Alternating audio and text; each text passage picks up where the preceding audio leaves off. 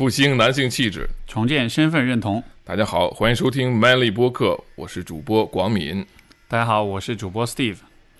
呃，我们今天是带着我今天是带着忐忑的心情录这期播客哈。然后先跟大家介绍一下我们之前为什么延更了。呃，我们之前其实录了第一集的节目，这个本来的主题是性感这个话题，但是我们录了两次，录完之后都觉得不太满意，所以说我们其实之前是对我发生的状况有一些讨论，然后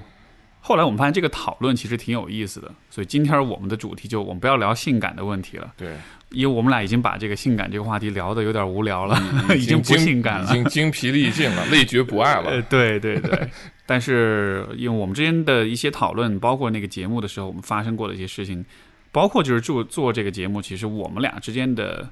呃所发生的事情，我们的这之间的关系，我就引出一个很有意思的话题，就是男性之间的关系，男性男人与男人之间的那种友谊，或者是那种一起共事的时候的一些一些一些东西吧，我觉得是挺有意思的。所以今天我们其实是决定想把话题引到这个方向上来。会有这样一期节目，对对，所以也算是现身说法了。现身说法，我觉得我们把我们这个经历的事走一遭，对，并并且呢，联系我们各自成长的故事，啊，我觉得我觉得对大家是有帮助的。而且这其实挺挺怎么说呢？很多人是有点难以启齿的有些话题，挺 是吗？是吧？就 tough，就是啊，挺不太是不太容易去探讨的。对对对，嗯。呃，简单来说，我先说我这就是我这一个部分的故事啊，因为这其实是一个我们俩，我们各自对都有各自的版本，对吧？但是我觉得可以交换一下。嗯，我的版本就是说，我们之前录两期节目的时候，其实，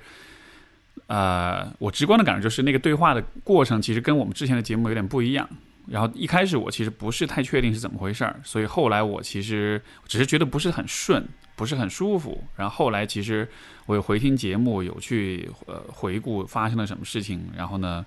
啊就会觉得，就可能是我们在对话的过程中会觉得不是那么顺畅，我们俩之间的没有没有很好的在对话那样子，有点像是各说各话的，有一点呃有一点拧巴，或者说有一点呃，就好像是我们俩都是很想要努力去表演、去证明自己那种感觉，对，然后。嗯，我会觉得，我当时的理解，我会觉得有一点像是，有一点像是在竞争一样。嗯，当然这是直观的感觉啊，就是具体的我们可以等一下再讨论。所以说，在这个节目录完之后，本来我们是说就，因为其实录了第一次，感觉不好，又录了第二次。第二次录完之后，本来以为会好一点，但是录完之后，当时我的感觉其实不太好。所以上上个星期天的的时候，我就决定说，我觉得这期还是不要发，因为我觉得。不是很理想，呃，然后后来我又和和我伴侣也有讨论到关于这个节目、关于我们的录制、关于我们的关系的一些问题，嗯，完了之后也是对我们的合作、对我们的这个节目有很多的反思，有很多的这种思考。然后，嗯，我伴侣其实很直白的指出了一个，就他是一个特别能够很直接的指出我问题的一个人吧，所以他指出了一个。啊，我其实不太那么愿意去承认的一个问题，就是说，嗯，我有没有可能是把，就是把你放在了一个就是 Manly 这样一个节目，它其实也不是一个特别容易去做的一个事情，对吧？然后，嗯，因为我在这个方面，我的专业啊，我的工作做这么久的时间，但是对于你来说，你你就怎么说呢？这不是你的职业，这不是你的工作，所以有点像是。一个素人这样子的一个角色拉到这个节目上来，所以其实我们在这节目当中自然而然就会有一种，呃，可能一种差异感，然后好就好像我在讨论一些我一直都在讨论的问题，但对于你来说，这可能就啊不是那么熟悉的一件事情吧。所以当时他说完这个之后，我我我觉得就多少能够理解说为什么之前我们的节目会不顺畅，因为我会觉得如果。换了是我放在你的位置上，这可能也会是一个比较困难的一个状况，对吧？你面前有这么一个人，然后好像他知道，他听上去他知道他在说什么，但是我自己这对我来说不是一个呃我习惯了去公开探讨的话题，所以这种落差感、这种差距感，嗯，然后在这之后，反正就我们之间也有一些交流跟对话。我在微信上也给你留了很多，留了很多言，你也给我写了封信。我觉得，但是就我觉得后来的沟通，其实我们是把各自想法都讲出来，而且，嗯，也澄清了很多事情。呃，后来我们才决定说，我们可以把这个经历跟大家讲一讲是怎么回事。因为从我个人的角度来说，我其实不是那么擅长，就是和男性。去建立、维持长久的这种，不管是合作关系还是友谊吧，就这其实是说起来，我是会有点像是心中的痛那样子的，是吧？对，就是说，因为以前我也有过一些就是失败的经历，所以说在面对其他男性的时候，呃，这像是一个我其实不是那么的适应和熟悉的一个场景。但说实话，这一次就我们的。处理这个这个整个这个经历的过程，我觉得还是非常坦诚的。你对我也非常坦诚，你也说了很多掏心话。所以完了之后，其实我反而是被你鼓励到，我其实反而被你的那种坦诚给打动到。所以这其实反而也给我更多的勇气跟信心。因为在这之前就，嗯，你知道人都是会选择更容易的事情。对我来说，更容易的事情就是 OK，那就算了，要不咱这节目就别做了，要么就。以后再说吧，就是我本能的反应就是我想往后退，我想逃那样的，对，所以所以当时我是真的是有这样的有这样去想过，包括我也有跟你提过，也许我们就嗯放一放，也许就以后再说，对吧？但是就我我其实很 appreciate，就是你后来你写信你跟跟我讲的那些东西，就告诉我说，嗯，你的想法呀，也然后也。嗯，也很坦诚的表达说你很想要做这件事情，然后包括就是，嗯，就是这种很主动、很坦诚的态度吧。就这其实对我还蛮、还还蛮有、还我还蛮受用的，还蛮鼓励到我的。对，所以这大概是这大概是我这我我这个故事我的版本吧。就先回应一下你这个故事，对吧？对啊，第一，我觉得这个当时。你你的感觉，我跟你说了，说我没有感觉我被拉的，因为被迫或者 好像这个东西是你的一头热。其实我是跟你有同等的热情，甚至可能不比你差，因为我的论文也是谈男性气质，对，呃，非常强的，很长时间，而且我记得我当时出国之前都已经四五年前这个事情，呃，就已经有这个想法，但是我后来我忘了，后来我的朋友说。就出国之前你就有这种想法，嗯哼，其实这是很长久的一个热情，只是说碰到像你这么好的一个合作伙伴，我说那当然了，这这是这喷薄欲出，一定要做的。我把我把声音放出来啊，然后呢，所以我当时想打消打消你的顾虑，就说不要有一种好像说你拽着我来做，其实这是我们共同要努力的。是共同都有驱动力的一个事儿，还有一个至于素人的感觉啊，素人不素啊，看起来素，看起来素。其实我也是电视台也工作过，嗯，然后我在瑞典的时候也也做过几期 podcast，但同时我的我的研究的这个方法其实就是深度访谈，也是有很深度的这这种面对面的这种谈话，也非常做深入的那种研究了。所以说，在能力上，我觉得就所谓说素人不素，其实我倒觉得还 OK。但是我我知道你和 Cici 是还是出于一种呵护和关爱的角度来看我，就是就不希望假设 everything is fine，就我觉得是不希望能够造成给我很多的这种心理上的那种冲击。嗯，还有第三一个就是你刚才说到这个，这是你引入了一个算是比较。新的一个点就是说，你跟男性朋友互动这种，嗯，呃，且不说问题吧，就是你的这种，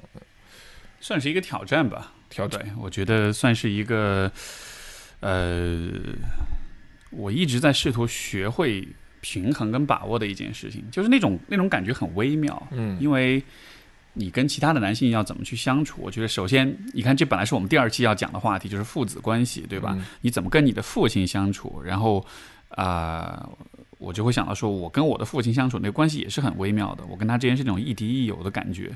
对，所以我觉得这种嗯态度、这种经历也会影响到后来我跟所有的同龄的男性去相处，包括社会化的过程中，就是成长、学校的过程中，跟男性的同学之间怎么相处。嗯呃，比如说在学生阶段、学生阶段，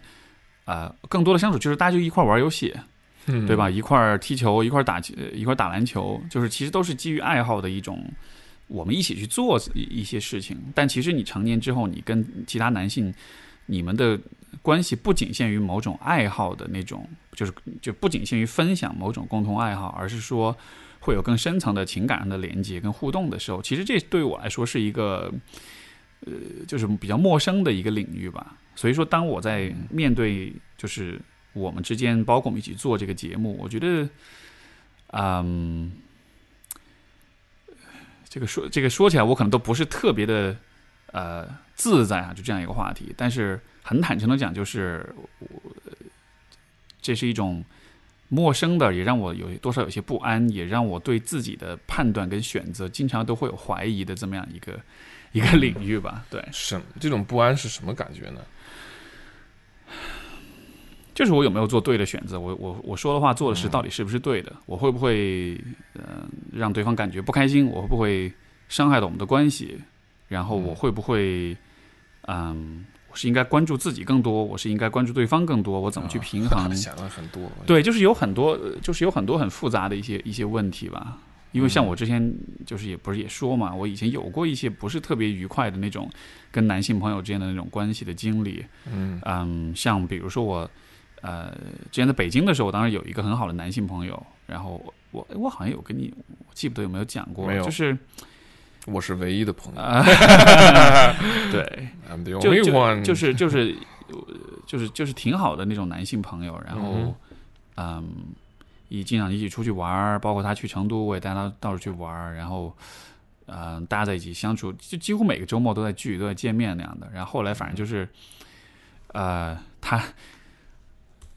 他当时在追求的一个女生，然后我也认识那个女生，然后然后我也是时不时的就有意无意的就跟那女生也聊聊天儿什么的，对，但是就我当时至少我在主观上我没有想要去追那个女生的那种意图，你知道吧？嗯但就是可能他的理解就是好像我是想要搅他局那样的，对，所以后来就他因因此这个事儿就就就闹得挺，就他就挺不爽我的，然后后来反正就也也拉黑啊，也什么的。我当时其实写了好几封邮件，我去跟他解释，因为我觉得这个朋友对我来说是挺重要的。然后，但是当时他就非常的拒绝，包括他非常的拒绝之后，我们那一圈朋友也都站他那边了。后来，所以那个对我的那种打击，你知道吗？就是那种你被一一个人，包括你被一群人给给排斥、给给驱逐了之后的那种感觉。然后，所以当时我在北京就本来是有这么一波朋友，然后突然一下我就变没朋友了。嗯，然后就就当时那打击还挺大的，呃对，所以就类似这样的经历，我觉得会让我对于嗯，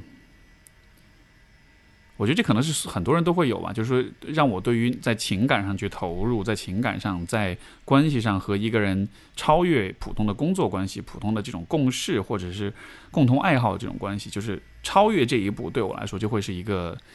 嗯。让我觉得比较不安或者是不太自在的那么样一个一件事情吧。那我看我我的观察是，我觉得你是特别善于跟不同人共事的，对你的这种就是我觉得组织行为这方面能力其实很强的，呃，包括这所谓的 networking 这种社交啊，我觉得我这这很佩服的啊，但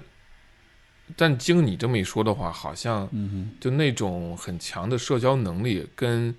咱们今天谈的男生之间的这种友情友谊还是不太一样的，是吧？呃，还有一个就是我突然想起你你自己的书里边也袒露过，就是比如说我们人生之间你要有个百分比，你的嗯精力放在哪儿？比如说亲密关系上、事业上、工作上，呃，还有个人成长，然后还有朋友，对吧？就是抛开了亲密关系，就是女朋友之外的，还有朋友。好像我记得当时你的比重是朋友上放了多少？放挺少的，挺少的是吧？挺少的，当时我一看，当时我一看，我首先想，哇，这家伙 不跟你做朋友，开玩笑，就是说，可能每，这当然这是你的个人选择，也是当时也是每个人不同的人生阶段，对，他会有不同的这种需求和，对吧？我的感觉也是，就是我把朋友放在人生中很重要一个很大的比重，你其实我觉得你其实是把朋友放在，就是你的那个比占比其实比我多，对吧？这比重占的比非，我觉得是很多。但同时呢，我要说这也不是天然的，嗯，也是这几年的我的人生经历塑造成我这样。明白。真的，真的，我在就研究生这几年在瑞典的时候，我觉得我是变成这个样子的，我是很自然被被吸收到一个群体，被一个这一个非常好的一个群体，所以我特别幸运。然后我看，我也观察，我也体悟，就我说的这种社群感，这种社群感把我给拽进去了，然后我真心的感受到，哎呀，原来朋友是这么重要。对，就是这个，就是说你当时是在瑞典有这么一个基于一个基督教的这么一个团体、一个社群，这当中的对基督教年轻人住的地方，对其实就是一个住宿的地方，但它是有对呃这种大部分都是基督教青年，嗯，都是学生，嗯，所以当时其实我在听你说你的经历，说实话，我心里是挺羡慕的。真的吗？我觉得我没有过那样的经历，就是当而且而且还不一样的是，这是一个有有点宗教背景的一个团体，所以嗯他们对待人的态度可能还不像一般的说你参加个夏令营、参加个俱乐部，大家只是在一块玩儿，他们之间的那种。连接包括那种传统，对吧？就可能还是是更热烈，是更亲密的，所以就还就是我我在听到你讲述的时候，我是非常羡慕的。对这个这段时间，这个恰巧我又是在做一件很难的事情，是求学，然后遇到了很多困难，然后自己的很多的这种自信啊，也被打击后之后再重建，这个过程中就很需要朋友去帮助你，然后这种朝夕相处，这种这种环境也特别的让你觉得放心，他会鼓励你，说出你心里的难受劲儿，啊、他他不会评判你，他真的不会评判你，甚至你你你自己都觉得自己很烦了，就我怎么还在说我这些事情？我觉得有些朋友他这个环境就特别的鼓励人、帮扶人，就就真的让你觉得嗯哼。什么事儿都 OK，没有关系的。他，我觉得这个环境、这个氛围，再加上这个际遇，他塑造了我。后来我真的就觉得，我后来变成特别会交朋友。但是当你说说起来，一个人说特别会交朋友的时候，听起来有点那种 交际花，对，特特别就是特别能来事儿。但其实我说的是完全不一样的，我从来就不是那样的人，我也很难成为那样的那样的人。但我后来我发现我特别能交朋友，但这个我又不是技巧上的，我对很多技巧其实特别的排斥的。就是你其实你掌握了一种哲学和一种呃一种能力或者是一种价值观了以后，你自然而然你就是那样的人，你不需要用很多技巧去去去去去去辅助你。这会不会是我好奇啊？就就你在那样一个团体里面，当你那种很安全、那种很被接纳那种，就会不会说，其实这种经历本身，它其实会相当于是提升你的那种安全感呢？或者是就你在面对朋友、你在面对他人的时候，就好像是心里会更，也许是会更有底气一些，或者是会更更安全一些，就是、嗯是是这样的吗？这个安全感，你指的是因为我是联系到我我自己的经历吧，就是说面对朋友、面对他人的时候，嗯，你看，就像我们上次录那个节目，就没录录了，后来 没录好的那两期，你当时不是有说吗？你说我好像就是说话比较喜欢讲大道理，比较有点有点上纲上线这样子的，嗯对。我觉得我为什么就我之我之所以这样子做，我觉得当然这个原因很复杂哈，但是我觉得其中有一个点是从人际人际关系的角度来说，我会觉得好像这样子说才说话才是有价值的，所以 bingo，对，所以我必须得说分量很重，听上去很有哲理的话，好像我才是有价值的，从而好像我才会被别人所喜欢、所认可。对吧？所以你想，当我你我是带着这样一种心态去看待别人的时候，那背后当然就是不安全感啊。就是如果我是一个没用的人，如果我提供不了什么价值的话，别人就不会喜欢我。就你懂我意思吧？就是所以就是这种不安全的这种感觉，嗯。你看，即使是我做咨询师，即使是我对吧，什么写书、什么写文章、什么，但就这种感觉一直都会在。它可能会比以前更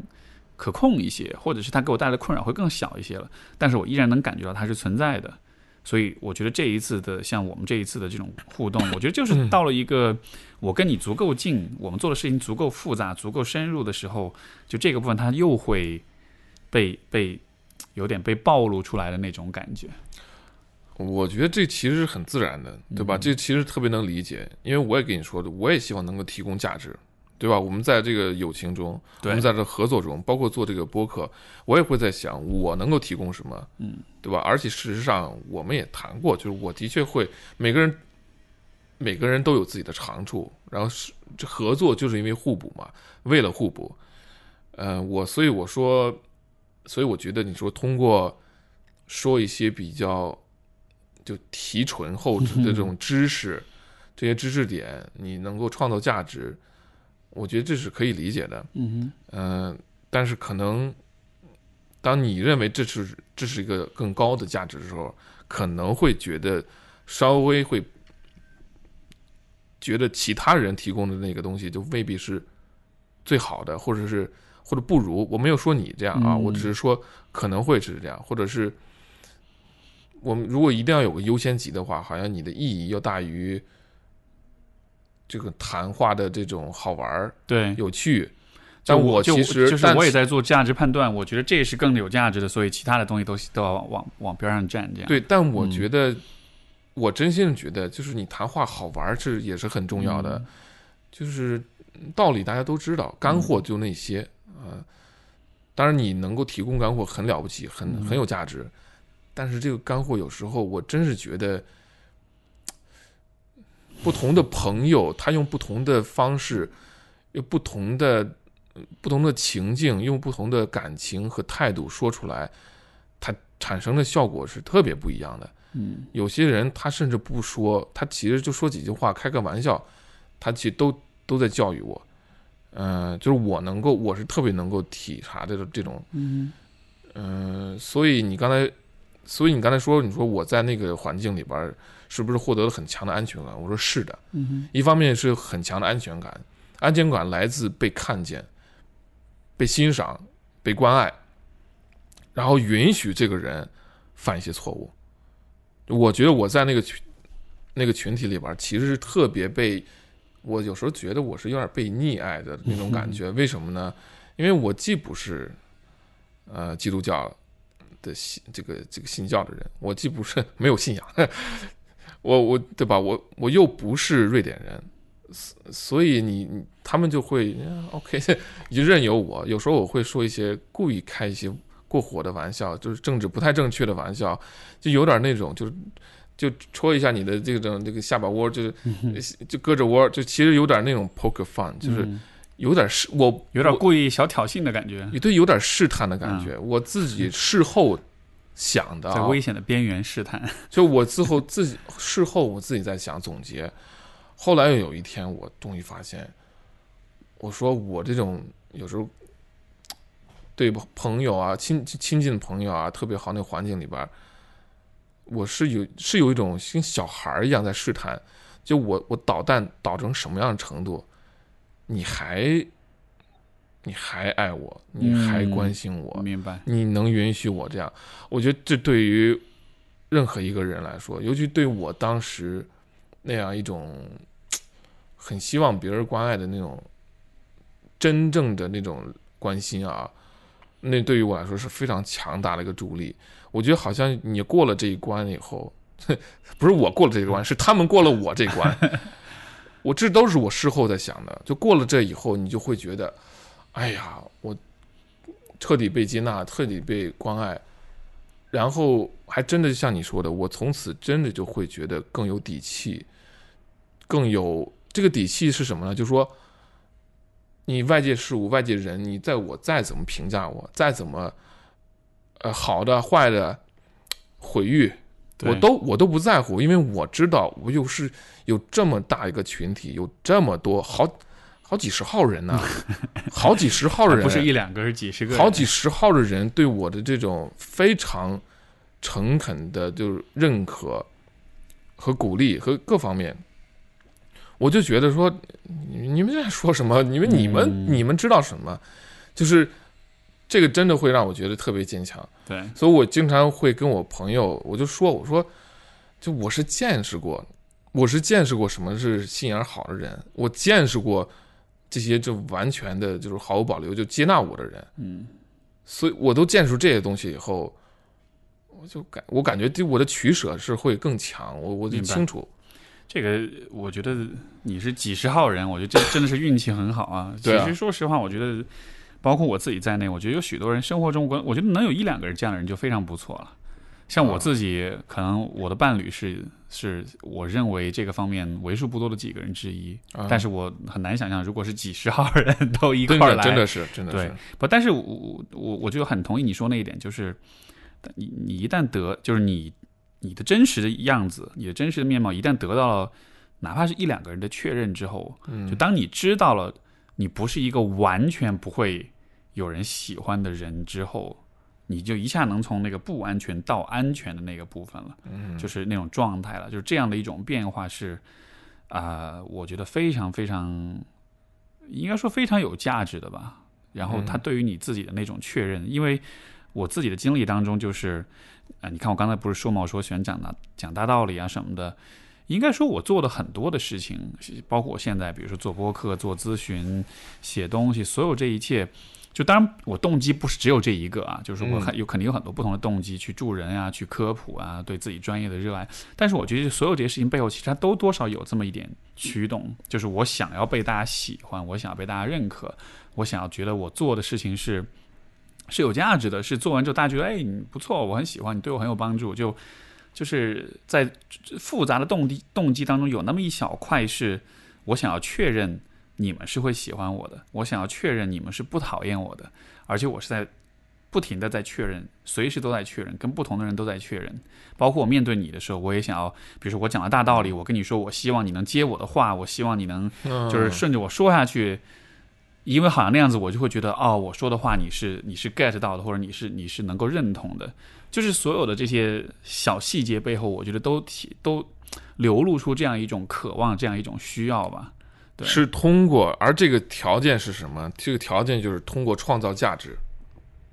是吧？创造价值，就你那那它的潜台词就是，如果我不创造价值，就是我就没用，或者某种说法，就我没创造价值，我就不值得被爱和喜欢，这个有这种这种感觉？对，而且这个东西，我觉得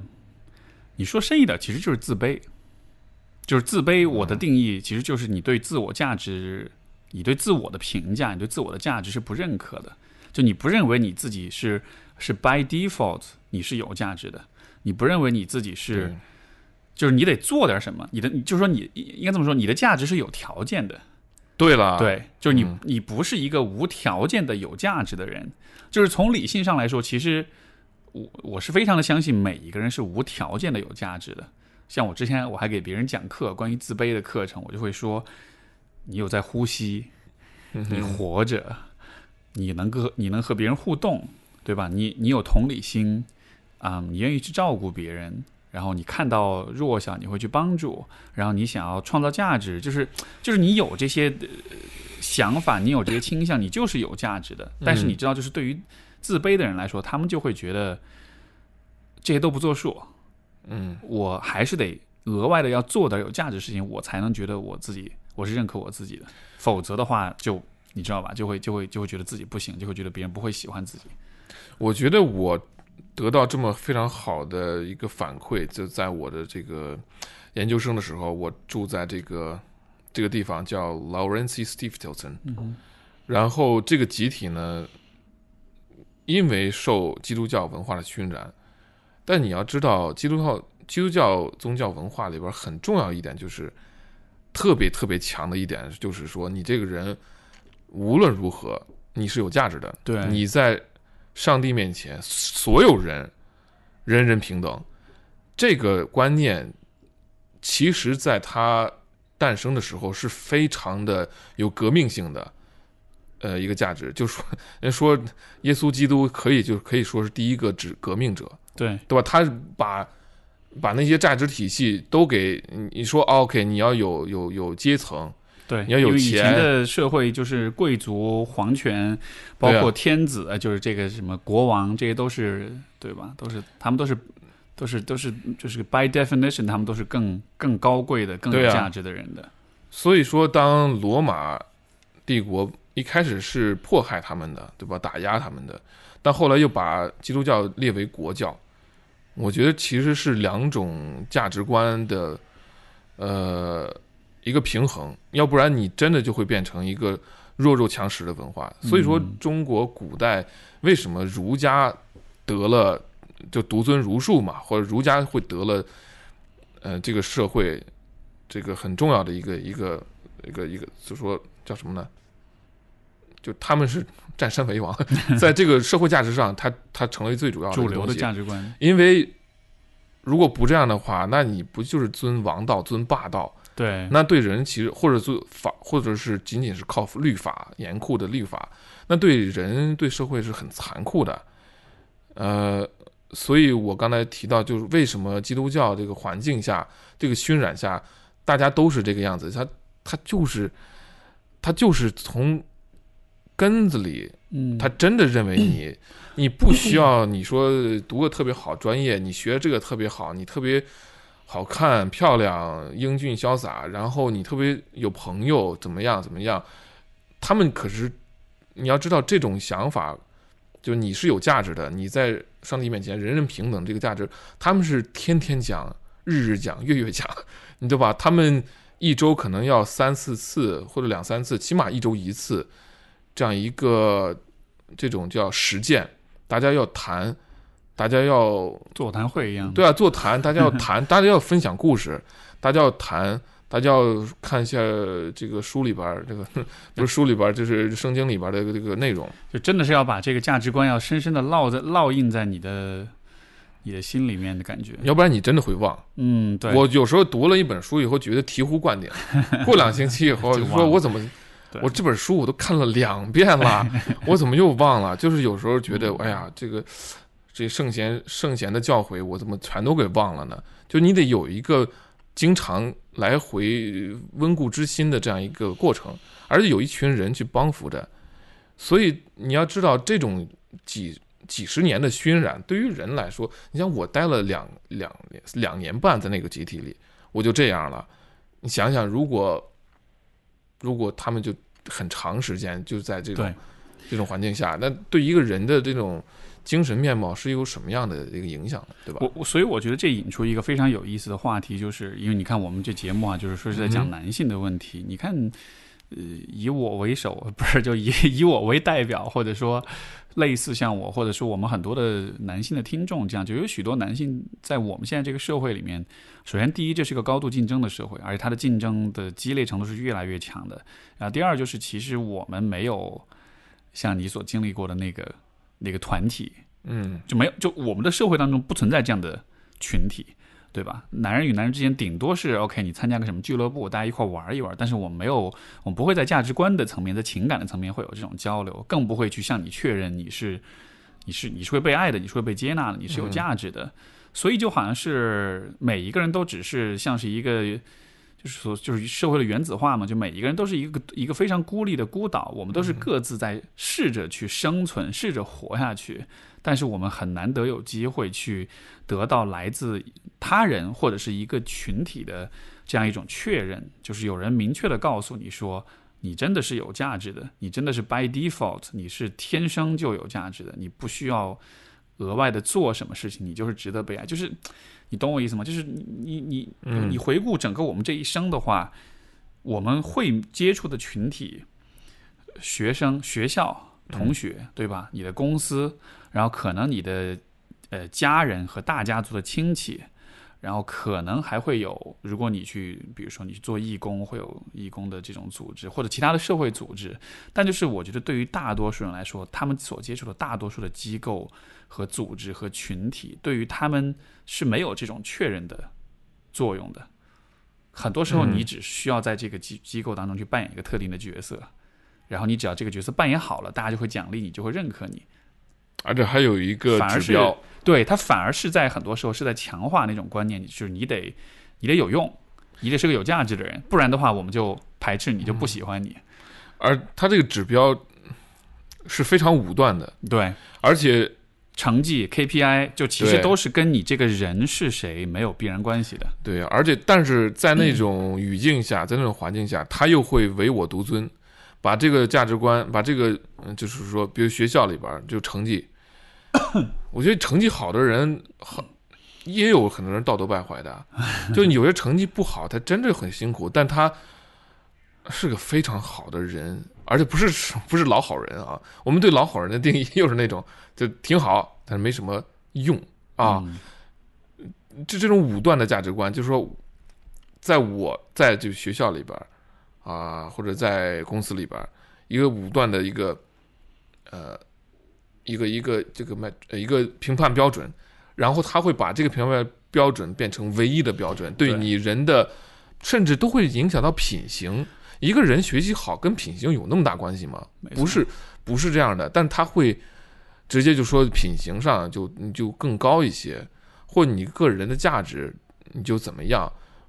这个其实特别不公平。所以所以说这样子的价值的。就是评判标准的单一，我觉得带来一个很严重的结果，就是会弱肉，就是我们会变成一个弱肉强食的社会，对，就是就是社会达尔文主义，对对吧？就是优胜劣汰，弱肉强食。你你你强，你牛逼，你成绩好，你你你有钱，你就被大家所喜欢，被大家所认同。你如果弱，你如果没钱，你如果在某一个标准上你不够出色，大家就会鄙视你。但是就、嗯这就是一个对人对每一个个体来说，这都是一种非常狭隘跟非常残忍的一种评价方式，因为每一个人的价值是非常多样的。就我们其实从来不能说一个人。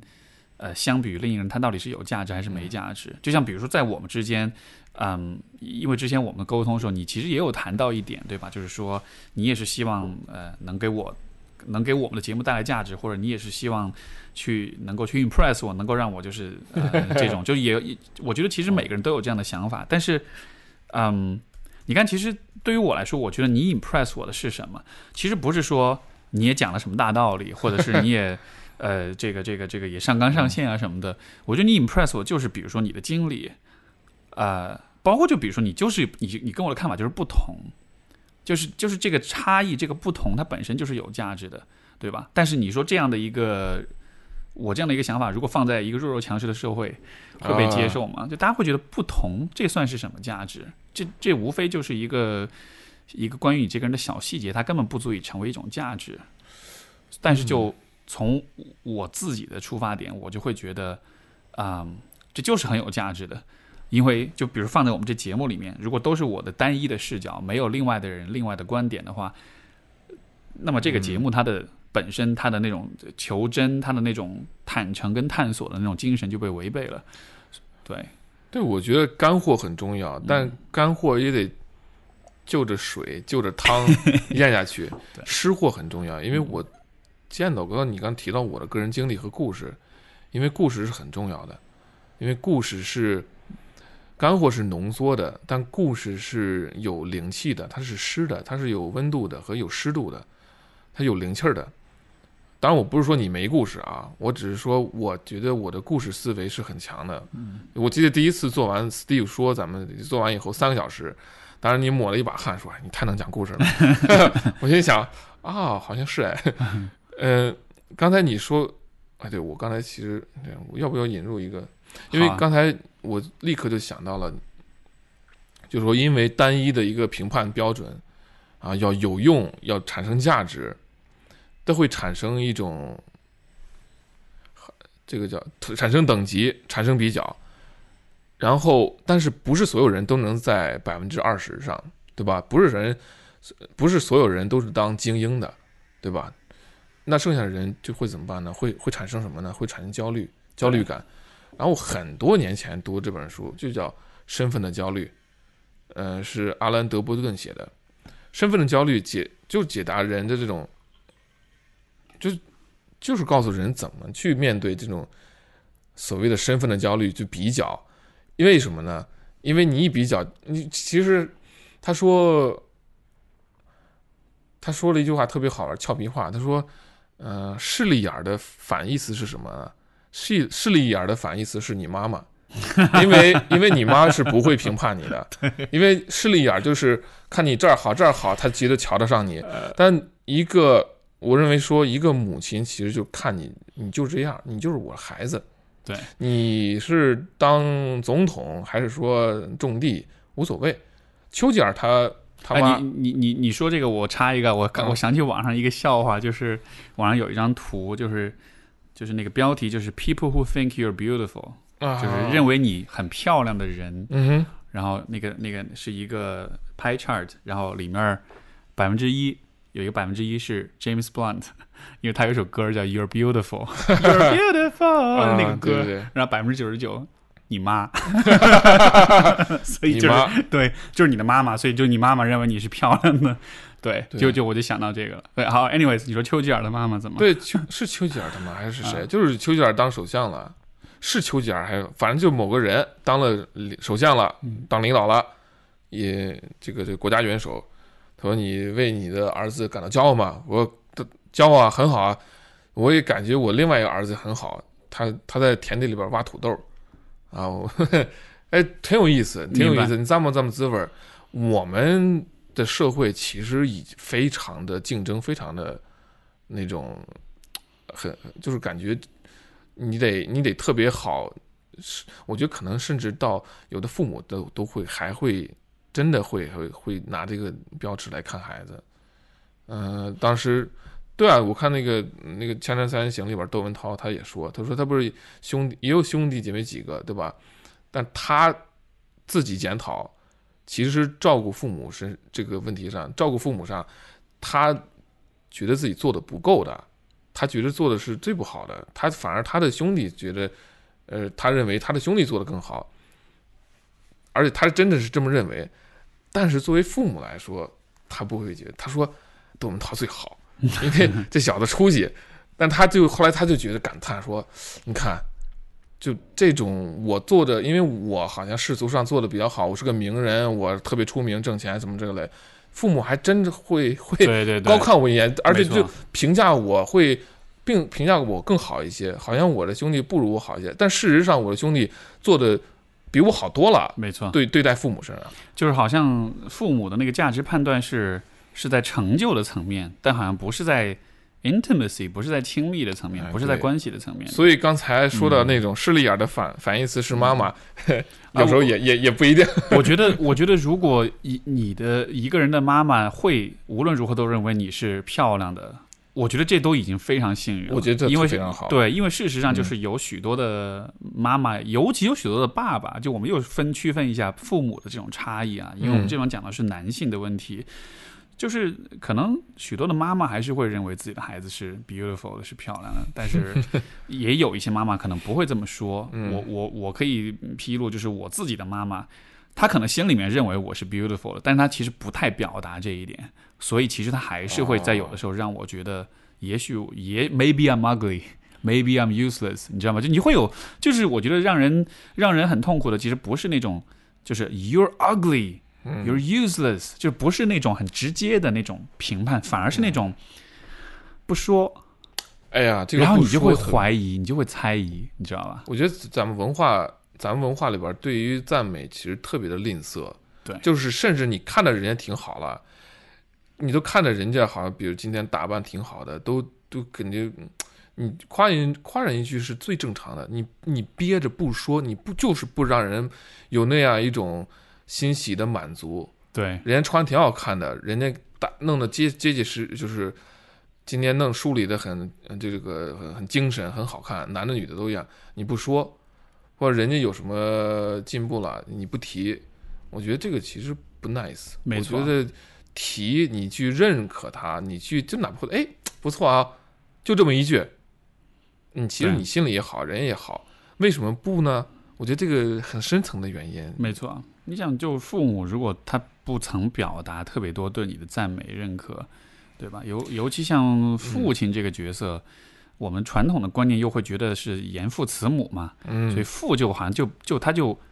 就还是就是 by default，就好像他是嗯默认的父亲就应该是一个批判的一个这么一个角色。你无论做的怎么样，you 你 you're never good enough，对吧？你永远都不够好。对对我我我看一个一个照片里边，就是好像是应该是湖南卫视做了一个青少年的节目，然后小女孩在一个场合里边就跟她爸说：“为什么你从来不表扬我？为什么做的那么好？你做了做的挺好的，你怎么还是不表扬我？还是不够？”他爸就说：“哎呀，我怕我表扬你了，你就飘起来就了。对，哎呀，我看到这块儿以后，就心里特别难过。嗯对，就你想怎样呢？你飘起来，你想想怎样呢？就孩子有有点成就，有点好处，你就就好好认可他一下，对吧？就好像是就好像在这个这样的父亲这样的父亲们的眼中，就你你的孩子是没有任何的反思能力的，他会你一夸他就飘起来，他好像没有办法去思考说，我这只是一次被夸，所以我不能飘起来，或者我没有资格飘起来。就是就我们被夸的时候，其实我们心里是有杆秤的，就是哦我被夸，但是我不会因此觉得啊我是世界上最棒的人，对吧？嗯但是就好像是哦不夸，那就就好像是你的想象就是我一夸你一点点，你就、你就飘起来了，这个嗯，很荒谬。我在瑞典的时候，我当时就我们要大扫除嘛，每个学期大扫除，就在我们宿舍里边儿。呃，我每次就是选那个就是打扫烤箱，然后我有经常好几次啊，就是打扫烤箱，我打到后边以后，因为你 打你清理到一个程度的时候，你突然觉得这是你的事儿了，你会哎呀，就是有点像一个匠人精神，我说我要弄干净，我要把这个油污都弄干净，我要使使用这种什么清洁剂，我我我要拿这个东西弄起来。然后那朋友都说，哎呀，行了，差不多可以了，挺干净。我说我不，还要弄。越弄后边说，哎呀，光敏，你这擦这么亮，哎呀，就那真的，他们也是路过一见我，我去，都能擦这么亮，这么光，unbelievable，Oh my god，好几个人都说，这这是很小的事儿，但我们就 人家一见面以后，也就是，而且是很诚恳的，而且是很真诚的，说，哎呀，这么好看，然后我心里边就觉得可高兴了，嗯，就这么一个这么一点小事都能会给你一个很强的一个一个信心，一个被认可，被啊，我觉得就特别好，你看就对善美，对，所以所以我觉得就是父母对于孩子，或者是是整个社会对于每个个体，我觉得那种批判或者认可之间，我觉得这个影响还是蛮大的。所以回到就是，你像我在我自己的身上，我觉得会有的一个状况，就是我对于自己的价值的这种认可，嗯，就因为我缺少认可，因为我缺少赞美，所以我在生活中，在很多事情当中，就做很多事情的时候，我心内心深处就会带着那么一点小小小的牵牵挂，就是我做这事儿有没有足够有价值，我能不能得到认可，我能不能让对方觉得喜欢我。但你都已经经历过这么多的赞美，嗯哼，这么多的认可，很多粉丝，包括很多的机构对你的认可，你还会有这种感觉吗？我觉得这是个很好的问题，就是，嗯，你可以理解为就是比如说节目呀、粉丝呀这种，就是呃我我的公众形象被认可的是我的公众形象的部分，嗯，但是我这个人是什么样子的，其实明白了。绝大多数人并不了解。而我经历的那那两年，在那个环境里边儿，我是被认可那个人，没错，你就这个样儿，他对对我无没有任何所求，任何期待。所以说对，所以就是说，比如说一个人他感到自卑，他为了证明自己，他要去做一些事情。这种其实很多电影、很多故事当中，我觉得都会有这样的桥段，对吧？我为了证明我自己，我做了很多事情，但到最后你证明完了，你得到很大的、很大的成就之后，最后你并没有觉得你自己真的就对自己就满意了，因为最终你得到的那个认可是一种，还是他对你某一个角色的认可，他不是对你这个人的认可。所以，对，就是像你所说，就即使是这么多年之后，即使是得到这么多的认可之后，我的内心深处还是会有那么一个自我怀疑的部分。当然，这个部分我觉得就是很大程度上因为我的伴侣的存在，我觉得其实是就他他对我的意义其实就是在于此，就他是我认为啊、一个真正看见了我这个人是什么样的人，而他也对我表达了接纳跟认可，所以说幸亏有他这个人吧，所以说我才觉得 OK，这个世界上至少有一个人，他是 他是真的完全认可的，这也是我觉得。嗯，你想象，如果有几十个人这样的，对啊，所以我 所以你所以你说到时候，我觉得啊，我我好，我觉得好难想当然。我说是几十个是一个很大环境啊，嗯但是但起码在那个环境里边，我是有数得来的五六个、七八个、十几个的。没错，所所以嗯所以我会觉得，呃，也许如果我们就反推一下，我们能做什么事情来改来来应对这个问题？你看，其实，在许多国家都会有各种各样的这种就是 support group 这种支持小组对，啊、尤其是。像我之前有看过一篇报道，就是讲英国，他说这个呃英国对于对于男性的心理健康的研究，就发现英国的男性啊、其实全世界范围都是男性的啊啊、自杀率大大的超过女性，然后男性的各种心理健康的这个问题的这个风险是大大超过女性的。为什么呢？因为男性之间本身就不披露、不袒露心事，然后男性之间的社会支持也非常的有限，更多是我们是靠喝酒、是靠享乐、靠玩乐来获得社会支持。但其实我们缺少了那种像女性之间会大家有几个闺蜜组成一个小团体，又经常能聊天，提供支持。所以说这个报道他就说他是很倡导在英国，就是说组建更更多的这种男性的支持小组，嗯，就是让男人们能够走到一起，能够把自己的脆弱面展现给彼此，把自己的真实的样子展现给彼此，然后给彼此爱，给彼此支持。通过这种方式，让大家都得到那样一种确认，就是像我的伴侣对我那种确认，就是你这个人是 OK 的，你是、你是会被喜欢的。这个世界上至少有一个或者有那么几个人，他是真的会觉得我我是愿意跟你在一块儿，我是愿意跟你做朋友的。对，我觉得这个很重要，而且在英国那样一个社会文化下，你要英国是有很强的阶级文化，没错，还有一个很强的就是，就是你表达感情和内心的一些心思的时候，有些很多人会觉得这不体面。没错，英国人是那种很就是绅士，说就是你泰山崩于面前就而而不变色的那种，就你得还要继续喝下午茶。哦，对，就是那种，就是就就就是那种感觉。我觉得这个其实，对我看那个英国电视剧里边，他们也会经常会调侃，就是别人如果说什么事儿的时候，说到自己的心事的情感流露的时候，那个时候你的 可能反应就是，哦，对天气不错啊，就是，哎呀，我真会聊天儿，我就所以所以说英国人这个为什么他们英国人那些很多剧都很的很很扭曲嘛？我觉得就是就平时很多大家都太孤立了。，对平时他自己心里边就好多事儿他不能说，所以他这个各种的欲望他就会被被被扭偏，有这种理论啊，有这种解释。是，所以所以我觉得那种环境下。当然，各个国国家的文化还是不一样的。我觉得有的国家的文化它就比较 open，它就会，呃当然有各种群体也是，它的群体允许你这样，鼓励你这样。就你刚刚说那种互助团体，在西方其实已经很成型非常了，普遍，而且是有很强的这种学术和实践做背书的。它是经过很长时间去去去是对，因为你 run 一个群体、一个团体、一个治疗团体、支持团体，其实是有技术的，就这其实是需要嗯。专、专业的人士来帮你做，他不是说大家只是聚一块儿聊聊天儿，那就是了。我突然想起来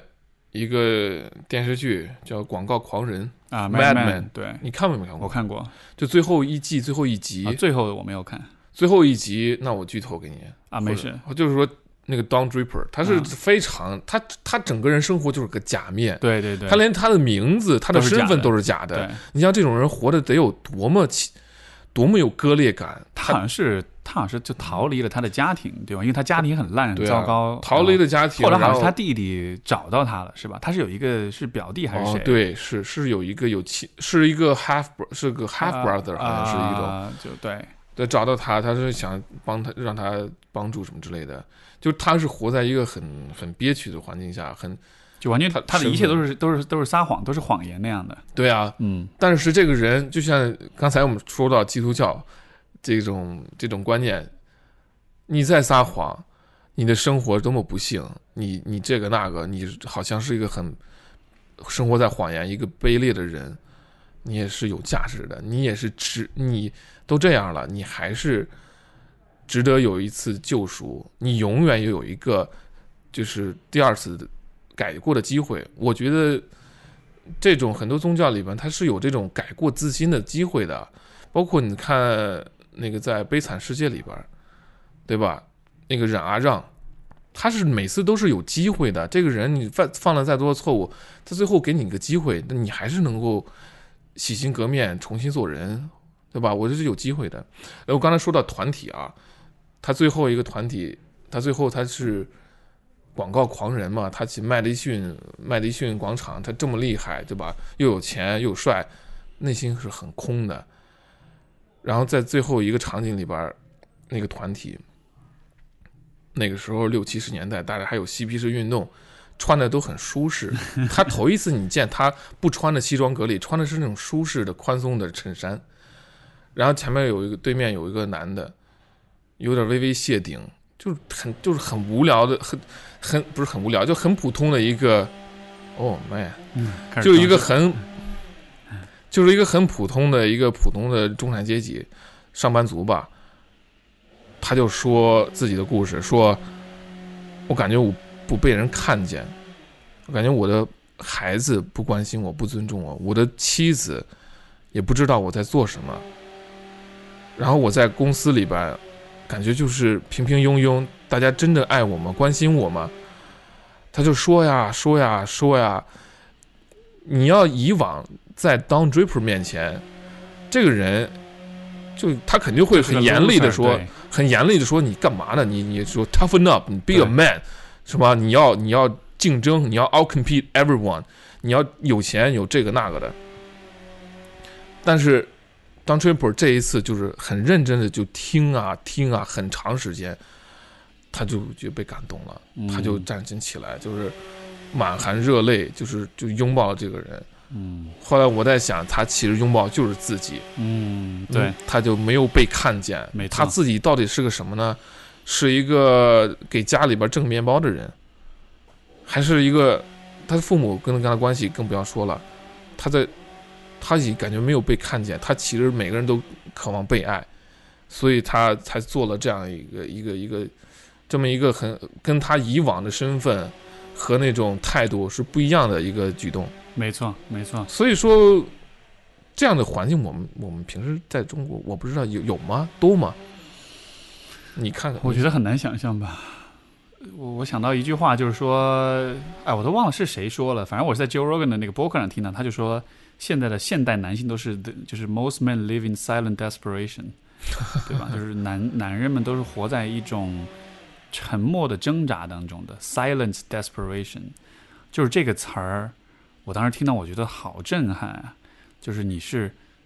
是沉默的，你可以理解就像是电影画面，你看到一个人在不断的挣扎，在呼喊，在哭喊，在嚎叫，但是画面是是没有声音的，你只能看到画面，所以那种那种挣扎是只有你自己心里在挣扎，没有任何一个人可以听见，所以那种挣扎之外的那种。隔离跟那种孤独，它其实描述就是许多许多的男性，尤其，嗯，就是因为我们现在讲这种 toxic toxic masculinity，对吧？这种有毒的男性气质。这个有毒，其实它的毒最重要的一个点就是，它不允许，它批判，呃，禁止男性去讲他们心里的东西，他不能去讲那些，尤其是不管是脆弱的东西，是感性的东西，是那些很。嗯，就是你作为一个人，你很真实的那一面不能讲，因为讲就等于是弱，讲就等于是失败。所以在这种，嗯，你知道，在这种大环境之下，我觉得中国的男性，我觉得也是一样，许多中国男性都是在就是生活在 silent desperation 里面的。嗯，哎呀，我我的感觉是，我真的是觉得说，你说出来吧。说出来吧，但是我也不能要要求所有人都能说出来。有些人觉得不安全，因为还有一个是没有，有时候人没有听，有人没有听。我觉得特别不好的一点是，当有人跟你掏心窝子说话的时候，换来的是啊，没事儿，你想太多了，你想太多了，或者说别这么敏感，大老爷们儿有什么了不起的最可怕是什么？就你这样算什么事儿啊？啊？我操，你这一棒子基本上你你可以毁掉一个友情，我觉得就是你就啊，你这算什么事儿？你看人家谁谁谁啊，家里边欠了外债这么多年这么多钱，你你可以啦，你你对你关键有的时候有人说这话的时候，他可能是出于善意的，就有的时候？对，真的有的时候我们想要安慰别人的方式，就是跟他讲一个更惨的故事。你知道，就真的是有人 这么做开始的。比惨了吗？对，就是说我，就是说我，就我生活这么惨了，但是还不够，就是我连我连我连比惨都都失败了，我连比惨我都比不过你。那个周星驰电影里边，对对对还有谁比我惨？啊，对对对，这真的是，但是就是说，就是有的时候他可能也不是有心这么做，啊但就是人们就没有这种意识，就是其实这个时候你需要的就是去听，对吧？你就只是让嗯别人知道我是理解，所以，所以就是为什么我我会。今天我们这节目，我其实会提出，我们应该聊一聊我们之前发生的事情，因为我觉得这、这一个体验对我特别特别积极的一面就是，就不论之前发生了什么事情，我决定告诉你我是怎么想的，嗯。然后我得到的回应是，你也告诉我你怎么想了，就好像是至少在我们俩之间，对吧？如果是我们是传统的这种两个男人之间，嗯，可能大家啊走喝顿酒就算了，或者是就装作没事儿，就就会糊弄过去。但是但是我们俩所做的事情是我不要糊弄过去，因为我知道我是诚忠诚忠实于我自己的，我知道我真相是什么，你也知道，我们得我们得打开了去说，对啊，而且我们得听对方是怎么想的，就是。对就是糊弄，对，不要不要糊弄，嗯，对，就我至少觉得这个是在每一个人在不完美的状况下，我们至少能做这一点嘛，就不要糊弄，就就就面对这个真相呗，就面对这个事实，我们就是没有做好，然后我就是有这样的那样的 issue，你就是有这样那样的 issue，然后就这就导致我们最终结果就是不理想的，但是。但是就嗯就聊聊呗，就打开来讲呗，就说呗，而且结果我觉得是挺好的。我从你的，我真的是从你的表达当中，从你给我写的那那那那一大段东西，我真的是得到一种 一种鼓励，得到一种确认就真的是会让我觉得更加安全的。是啊，我我也是，我也不得不写，因为你 就是我写那么多，因为因为你之前你的短信来了三波，对吧？嗯一波一波，每次都都有一个感觉不一样，每次都有变化，因为是事隔两三天吧，再加上你跟 C C 还谈过，就每次谈完，每次来的这种表达的意思和口吻都不一样，对，就还是一个我能看出来，就是你内心是是有调试和甚至可能有点 struggle，有点挣扎、或者是不舒服。我因为 likewise 我也会觉得，嗯。所以说我觉得有必要就把这这一这这，我当时也看照着短信，哦，这个 check，我说有一个表，我说把这个 cover 到，给你回应一下，这都弄清楚。但是我其实跟你说了，我是挺挺希望能够面对面谈的，或者打电话的。嗯我觉得其实这个谈的效果更快，真的，我真是认为，我反而会觉得跟人谈事儿，我觉得我现在已经练成了，就是一些很好像看起来很难堪的谈话，很很就是我都可以说的，我是能够直直接面对的，就谈嘛，我真的不会觉得会觉得特别难，因为大家会说糊弄，糊弄其实就怕难，哪儿难呢？就是暴露对方的弱点和我自己的弱点，哪儿做的不对了，哪儿哪儿说了，就是会让人觉得就是有指责，但是我不希望指责别人，但是同时我我又不希望我被误解和不公平的评判，所以有时候有时候我也会觉得就是会会会慢一步，慢半拍，你也会慢半拍，再想一想，对吧？你也不要好像为了为了迅速和好，然后你就你就说啊，都是我错了，那也不对，或者说为了想要打垮对方，就是都是你的错，那也没意思。你最后，对吧？你我我是这么想的，我觉得你刚才有一个词儿很有意思，就是迅速和好。我觉得其实很多时候 真的许多时候迅速和，好许多时候我们都是追求这么一个结果的。是，就我们觉得迅速比和好更重要，哦就是就是我要很怎么样很快的把这事儿给平息下去。但是问题就是，你要真的想要和好的话，你是不能快的，你是需要把事情理清楚的，因为否则那样的好就是一种假好，对吧？就是我们只是表面上觉得啊，我们好像 OK 了，这事儿好像不再起冲突了，但实际上就还是回到那个很本质的问题，就是你其实并没有得到确认。就是我这个人真实的样子到底是否被你喜欢？你是你是喜欢我的，你是认可我的，还是说你只是想平息这个矛盾？我觉得有必要的是说，你我们不一定要说迅速和好，但起码有一个就是保持沟通畅通，对，就不要说跑了。我觉得好像很多朋友或者男女朋友之间，他会有这种就跑了，没错，就就是就 emotional 啊，sorry，就突然就就是 emotional withdrawal。我觉得这个其实是一种情感抽离，对啊，这其实是一种，我觉得是一种冷暴力。他说我不跟你弄，就是这个其实特别不好的。但是我觉得，如但是又不是说立刻咱就握手言和，起码要给大家一个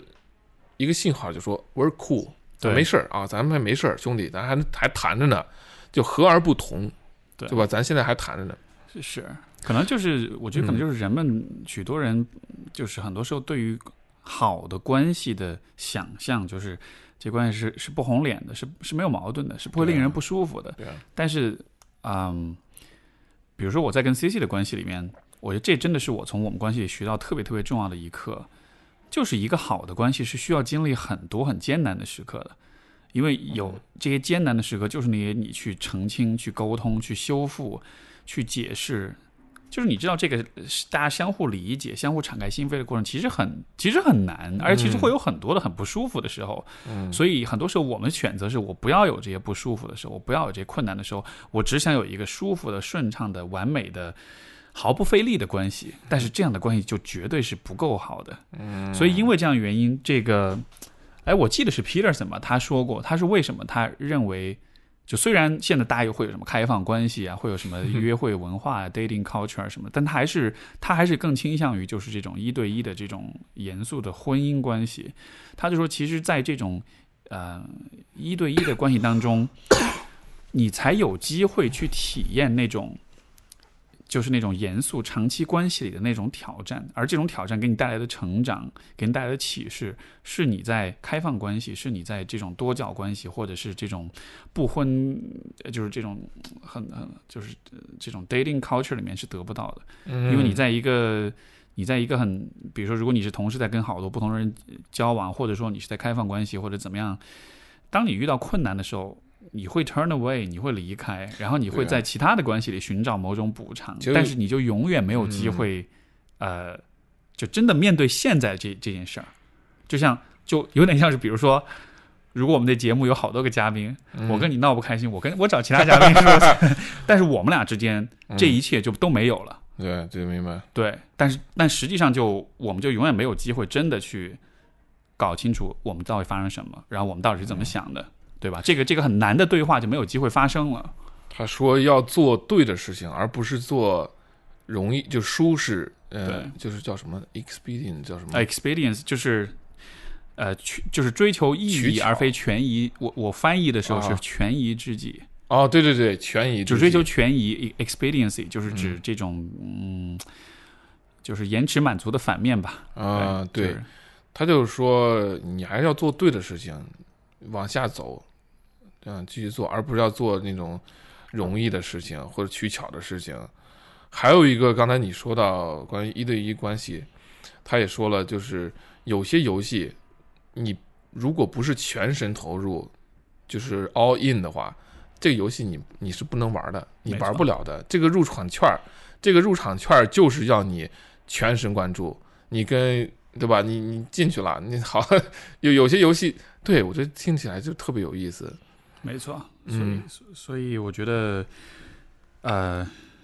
就虽然之虽然之前就我心态也有波动啊，也有变化什么的，嗯。对于我们就是之前的这些节目什么，但是我当时心里面还是有这种信念，我觉得到就是最后最后，我觉得哇，一切还是会往好的方向去发展。嗯。就这个真是一种信念，就是你跟任何一个人相处的时候，可能会发生很多的不就是不开心或者不舒服、不顺利的事儿，但只要你是带着一种坦诚和带着一种勇于去面对、勇于去沟通的姿态，只只要这种姿态存在，事情不可能变得很糟糕。我我觉得这种姿态，包括这种坦诚的态度，我觉得是一种多年的训练。你你你能明白我的意思吗？我觉得是一种多年的训练或者熏染，或就养成了养成了，如果你说的是假话的话，你会你会特别别扭。啊，你如果对你会觉得不对，没错，浑浑身不舒服。是，因为人是习惯性的动物，对吧？嗯我们的很多事情其实都是习惯，或者说我们在很大程度上都是被我们的习惯所定义的。所以你，你看上次我不是跟那个大心脏排排，不是当时我们那播客对我听了，对对对，我们当时就说到嘛，当时最后有一个点就说，就说英雄，嗯，就英雄是英雄，就是他习惯了做勇敢的事儿，他习惯了勇敢，所以他才是个英雄。英雄不是说我平时很怂，我突然有一下，因为你知道有些电影里面会有那种情节，一个人本来很怂，他突然一下就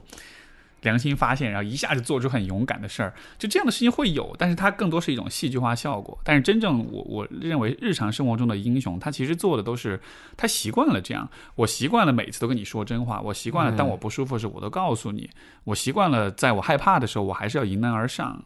对，嗯，所以我我觉得说真话也是这样子的吧？你觉得呢？说真话，我因为因为因为我是想的是，如果反过来，人们是会习惯撒谎的，对我们是会习惯逃避的。我我自己的经历当中，我都有这样的阶段，而且我嗯非常能理解，就是对啊，就是当你习惯了逃避的时候，你就会发现那种习惯是会传染的。比如说你在嗯感情上逃避，嗯，你你不去和就是交往的对象去说真话，然后你会发现你在工作上也会逃避，你在生活上也会逃避，就好像是它就会像是一个传染病一样，会、嗯。会会渗透到你生活的各个领域，到最后嗯。你就发现，好像你整体就是一个比较逃避的人，然后就就会越来越会会越来越糟糕，嗯，对，所以就是这种我我明白，我嗯。就是它会渗透到你生活的方方面面。嗯。嗯，对我还在我我跟还在想，就我们我刚才我在听啊，没有说不嗯听，嗯我还是在想，就是怎么就养成这样的，就是你要是说不说真话的话，或者你见到就你不坦诚的话，不完你不尽可能的诚恳的话，我是怎么给练成这样的？就是这个 是怎么来的？这是怎么练成的？这得需嗯要是需要一段时间。一个是你得你读一些书，嗯我觉得有，我当时跟你说过，Sam Harris 有本书叫《Lying》，嗯就叫撒谎。嗯他是在亚马逊上，他是免费提供给大家，是一个小册子。读完以后，我对的确会有很强的一个震撼，而且就是你诚实诚恳的话，对你是有好处的。那那书那个书说了什么了？他会震撼到你，我觉得他是把生活中的方方面面都给提到了。就是各种谎言，他都他就是他就是他他想要尝试一种，就是说，就甚至有种激极其激进的坦诚和诚实。啊，呃，有一本书叫《Radical》什么 Honest 什么之类的，那我没看，但是我从《Lying》这本书里边，就是撒谎这本书里边，当时我看就是说，有些人他说一些所谓白色的谎言，善意的谎言，对善意的谎言，比如说一个家里家庭成员他得了这个很严重的病症，甚至是有点不治之症。有些人会会在某些人，比如孩子面前，他会他不要告诉他，就是怕他面对这种嗯很伤痛，对吧？但他说，唉如果你不告诉他的话，他就错失跟这个家庭成员深深的连接的一个机会。对你这样的话，就造成的造成的这种悔恨可能会是终生的。他是用这样很极端的例子，最近有一个嗯电影，好像是叫《告别》嘛，就是讲的就是这个事儿。是吗？他就是讲一个中国的家庭，这个奶奶得了重病，然后这一家人就决定要不要告诉她，然后由此就是牵连出很多很多的 drama。这个片儿好像国内快上了，非常棒的一部电影，评价非常高。他讲的讲的就是这个问题。我知道他出于保护心理、保护心态，但是这种保护可能就是权宜之计，可能也是暂时的。我因为生活真的很苦，生活真的有很多事情，我有时候还是我自己看看我自己生活，我还是很庆幸，就家庭没有还没有经历过这很大的那种就灾难性的事情啊。我当然，所以我觉得还是很庆幸，但是我们必须要知道，就是生老病死是是必然的，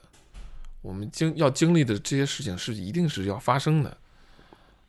嗯早晚都要接受。我们还是要就让他知道吧。而且就刚才提到了，就关于生的生老病死，可能中国的咱们国内的这种死亡教育，对于死亡的这种避讳，我觉得还是死亡避讳有点太太多。对，然后对于死亡的教育，正确的认识又太少。呃，回到《撒谎》这本书，他也说到，就是有的朋友会问我，会说胖不胖，我就说你是很胖，但这个东西你又不能你说，他说如果你不说的话，你是在你明明你这种感觉你就是这样，但你不说，或者你问了我，我撒谎，那他就错失一次重新再审视自己的机会。结果他说了以后，他这个朋友两三个月之内减了好多磅，就是好嗯好几十磅，好几好几十呃，可能好几十斤。他也变得更健康，他更觉得自己更有魅力，更自信。然后你说就这么一句话，那同样面对朋友，面对你说伴侣或者这种友情啊、爱情啊，我觉得是很重要的，要不然一层一层的谎言累积下去，可能多年以后真的很很辛苦。其实都不是多年以后，我觉得这种谎言的累积是很快很快就会影响到关系的。因为我我自己的经历里面，当我跟有一些朋友之间发生了不愉快，然后我们并没有真的把这个事儿说清楚，因为有的时候可能是有一方或者双方他选择不去说清楚，他选择不去做像我们之前的那样的一个。一个比较困难，但是比较建设性的沟通吧。就当你不做这件事儿的时候，其实两个人就会，就大家就心照不宣，大家都知道说，OK，其实我们之间是有裂痕，但是我们都选择不去直视它。然后这个关系都不是很多年啊，就是很快就凉，就是很快你就会慢慢两个人之间就不再说话。我我自己的生活当中，我觉得是有不止一段关系是后来是这样的一个结果，然后最后最后无疾而终的，就是大家本来是很好的朋友，会聊很多，然后因为某一些其实我觉得不是特别大的事情，或者或者也许是对我来说不是特别大，对对方来说可能是很重要的事情，但就是大家没有那样一个呃，就是就是没有那样的一个对话。然后，而且尤其我觉得跟男生之间这种状况经常会有，为什么呢？你说这个经常会有是怎么个怎么个回事呢？因为就我的推测哈，我觉得可能可能男男人之间的那种那种自尊、啊，那种对竞争的心理、那种面子的那个部分，因为就比如说我自己以我自己的经历为例，比如说我如果是跟面对女生的话，我觉得，因为你面对女孩，你自然而然你就觉得那个表现的比较温和，然后比较嗯敞开、比较感性是 OK 的，因为你知道他们是很多女性是那样的，所以你这样子做就好像那是一个符合时宜的事情。但是你要想着你要对一个男生这样子的时候，会觉得啊好奇怪，你会觉得啊他会不会瞧不起我？因为我觉得本身男性之间，所有的男性之间都会有一定程度的那种竞争心理，就这个是我觉得写在我们基因里面的，对吧？嗯所以说当但是当你需要去去去去敞开的去沟通的时候，这个竞争的心理反而就会成为一种阻碍。它会让你担心说，如果我 open up，如果我敞开，嗯这会不会把我放在一个不那么安全的位置？所以，所以我觉得可能有的时候跟男性之间就会有这样一个挑战。男性这个竞争心理，哎呀，怎么想呢？我自己真的我会有体会，就是说，有时候大家可能都会知道心照不宣，你干脆就怎么说呢？你干脆就说嘛。然后还有一个是，就是说，就如果你不说，但人能感觉到，他也会默默承受。哎呀，我这个我得把话怎么说清楚呢？就是如果竞我理解就是，如果你不说，嗯，那其实反而会放大那种心照不宣的那种不适感，嗯因为就好像是在不说的同时，你还在传递另一个意思，就是我们之间的信任度都不足以让我们就是可以至少可以去说这件事儿，可能怕伤面子，伤面子就是脸上嗯挂不住，对，或者脸上挂不，住，或者是你话，或者伤自己的面子，或者伤对方的这个面子，对、嗯对方的自尊心。对。呃，这个是这个，我觉得是最终是会很很是很是会很伤人的，就是嗯因为我有朋友是这样子的，就是可能因为一些事情，然后大家闹了不开心，然后比如说我也试着去解释啊什么的，然后我也希望说我们能不能好好聊一聊，然后对方可能也觉得啊没事儿没事儿，就大而化之就过去了。其实其实不其实我知道，就可能对方是心里是介意的，但是他就选择不去说。那我也许就是因为可能不知道他是什么样的原因，总之就是嗯最后就没有去说。然后到了最后，其实我心里其实是非常难过的。我是觉得我知道你在做什么，我也知道你心里就是比如说你不开心或者怎么样，嗯但是就因为这样子的状况就。呃我们就要认，我们就要眼睁睁的看着我们的关系就就任凭它瓦解，任凭它冷，就是这个淡漠就那其实是非常是让我非常非常难过的，就是真的是会很痛心的那种感觉。嗯但是没办法，你知道吗？有的时候就嗯，这个这个嗯这种什么？男生之间有的时候会是这样的，对，但是就我觉得这个很，我还是又回到刚才就说了，啊。你得有，这是有多年的训练，对。就多年的训练，就你得，你能能承受承受得住一些事情，就是承受得住说真话，嗯。呃，好的坏的，你能承受得住，我你对自己的要求是真诚真真实，呃，我可能又得回到，就是我在瑞典就在这个环境下生活的时候，我就有过好几次这种，不能说冲突吧，就有人说话说的不对了，我心里会会难受，会会不爽，就会有这种怨恨或这种嘀咕或怎么样。后来我，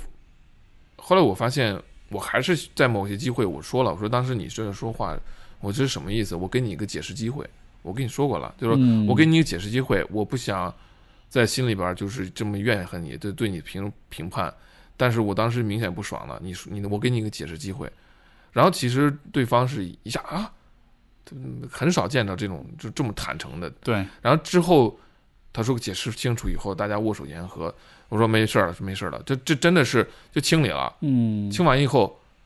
关系是非常好的，没错就会他真的会能够促使你们的关系变得特别牢靠。因为你在指出这个问题的时候，我觉得这背后的潜台词是，我觉得你是值得我，就是我们的嗯关系是值得我，呃，把面子和尊严放一边儿去直面问题的。你懂我意思吗？就是如果你逃避这个问题，你其实就在告诉对方，我对这个关系，我对我们的关系的在乎程度还不及我的面子。我为了我的面子，我宁可让关系毁掉。所以就你嗯你你其实是在向对方表达一种非常强烈的，虽然现在我们会不舒服，但是我很在乎我们的关系，就这样的一种这样的一种诚意，我觉得最终是会打动人的所有人的这种内心的嘛。一个是诚意，还有一个是勇气。对，一个这种勇气，我觉得这种勇气，我觉得男生和男生之间是有很很敬佩的。他不光是一个呃，我我我我我是什么，我在乎，还有一个是勇气。当他当我这么就很敞亮的说出了当时他对我的这种说话，我觉得不公平或怎么样，但同时我要说，我觉得我要留有余地，我觉得要给你解释机会，我不希望我评判你。对他会觉得哇，这么有勇气，他会觉得，哎，你你他们，我就是感觉我双手敞亮，我我也没有手手持暗器，我要怎么重伤你？这个让别人觉得很信，有很有信任感。没错，就是后来，但是你要想想，我在想，我上大学的时候不是这样。大学的时候，我有时候觉得大学宿舍处的关系并不好，所以我说我的这种跟交朋友变变成这样，友情变成很重要的一个事情，呃，这种转变也是一种慢慢形成的。我上大学的时候，我觉得就有有为数不多的一些朋朋友是特别好的，但在宿舍上，我觉得有时候宿舍风气可能受那么一两个人影响，而其他人又没有那种想要维护好好风气的那种那种主人翁意识，他就任由着一两个人把这个整个风气都给变得就是不太友好。所以我大学的后两后三年是住在另外一个宿舍的，啊不并不是特别，第一次第一年特别好，呃，我我也我有非常好的朋友就在宿舍，是是在隔壁，但是同样的一个是一个三三人间吧，呃，不对，三三间卧室和一个嗯、呃客厅那样的，我就想，很多人他是没有这个不能开诚坦诚的说的。我其实挺挺挺愿意的，而且我也创造机会说一下，因为我觉得我在那个我们那个大学或者我们那个系播音主持那个环境里边，我觉得我是一个有点异类的人。嗯，呃，是不是你没有那个偶像包袱 不是某偶像包什么偶像包袱，啊？没有没有，开玩笑。就他们可能就他们爱玩游戏，我不怎么玩游戏。我觉得我是特别认真的就活着的一个人。然后都是都毕业都都这么多年了，我有跟朋友聊天，他也说，哎，他说你看看你，你现在还在这么努力生活、学习啊、奋进呐什么之类的。他说，我说可不，你你在咱们当时宿舍里边肯定会不受喜欢，因为 这个宿舍里边大家都都整天就玩游戏，然后然后吃外卖，然后睡觉，然后或者是这样那样就。不花正心心思好好干，就是提高自己。你的存在在那个宿舍里边，就让人觉得很不舒服，就是个怪物一样，就很不爽。嗯，因为我完全能想象那那种状况，对对吧就是如果是我，我也会觉得啊，你不玩游戏，你傻逼吗？就是就就他就就 对，就是就好像照见了别人的不堪一样。但是但这个事儿跟你们没关系，这是我的习习惯，这是我的生活。啊，我这现在还这样，我本性就这样。对，所以说，呃，我就看了一个调查，特有意思，就不是有时候那种有有时候新闻是有模范女寝，嗯，就模女女性寝室和男性寝室模范，不是怎么这这这一个这整个寝室都考上研究生了，对，或者都保研了，呃通过通过好好学习都保研了。后来他们有一个做了个社会调查，发现如果女生一个女生在这个宿舍里边，她好好学习，她是模范女生，是吧？她对这个女寝这整个寝室是有带动作用的，啊，女生们都好好都会对，都会更好。但是 在男生寝室，如果有一个人特别好好学习的话，是对其他人有抑制作用的。啊，我我当时一看这研究说，哦，真有意思。就女生如果有一小撮人，她她会带动，对，但有一些男生的话，他他学习好，他或者他出挑，他反而就会被鄙视、被打压那样。他对其他人是有一种，呃，其他人反而就不愿意学习了，嗯，或其他人反而就哦，他是有一种社会比较，是一种竞争心态。就我我当时这个这个研究，我当时看了，就就说，你明白我的意思了吧？嗯你觉得为什么为什么是这样的？为什么会有这种女生是相互推动，男生则是我好了，你们就都反而就不愿意，更更加不愿意学？如果说他这个社会研究是严谨、是科学的话，啊，咱们就继续这么说下去的话，我觉得 Peterson 说了一点挺好，女生更 agreeable、更宜人，嗯，他说宜人性更高，宜人性更高。他说，为什么在这个社会上，就是女生很现在是女生的成绩都都比男生好，女生在工作上其实表现也比男生好。对，为什么呢？因为这个社会给你的这个上升通道就是这个样子，就是说这是其实不是完美，但其实是挺好的。呃，你学习啊、工作，然后结婚生子啊，这个方面，这这个这个社会形态，呃，你你的走要走的路，对，已经给出来了。你要走这条路，基本上八九不离十，你会很成功。所以女生的宜人性很高，所以她听从劝，听听从劝说，听人劝吃饱饭，所以他们的表现就比男生要好。嗯而有些男很多男生是，他是宜人性不高的，他是非常有主见的。我不就不听，你让我玩，你让我好好学习，我他妈我不管，我就要玩游戏，嗯你算谁啊？嗯老头儿给我讲这个那个的，嗯他是有很强一部分人是有这样一个心态，这些人你要再分开的话，有的人如果稍微经过一指点的话，他会成为一个像史蒂夫·乔布斯这样的人物。嗯，但有一些人他就我就不跟你玩，所以他嗯也就荒废下去了。对对，我觉得是不是通过这样一个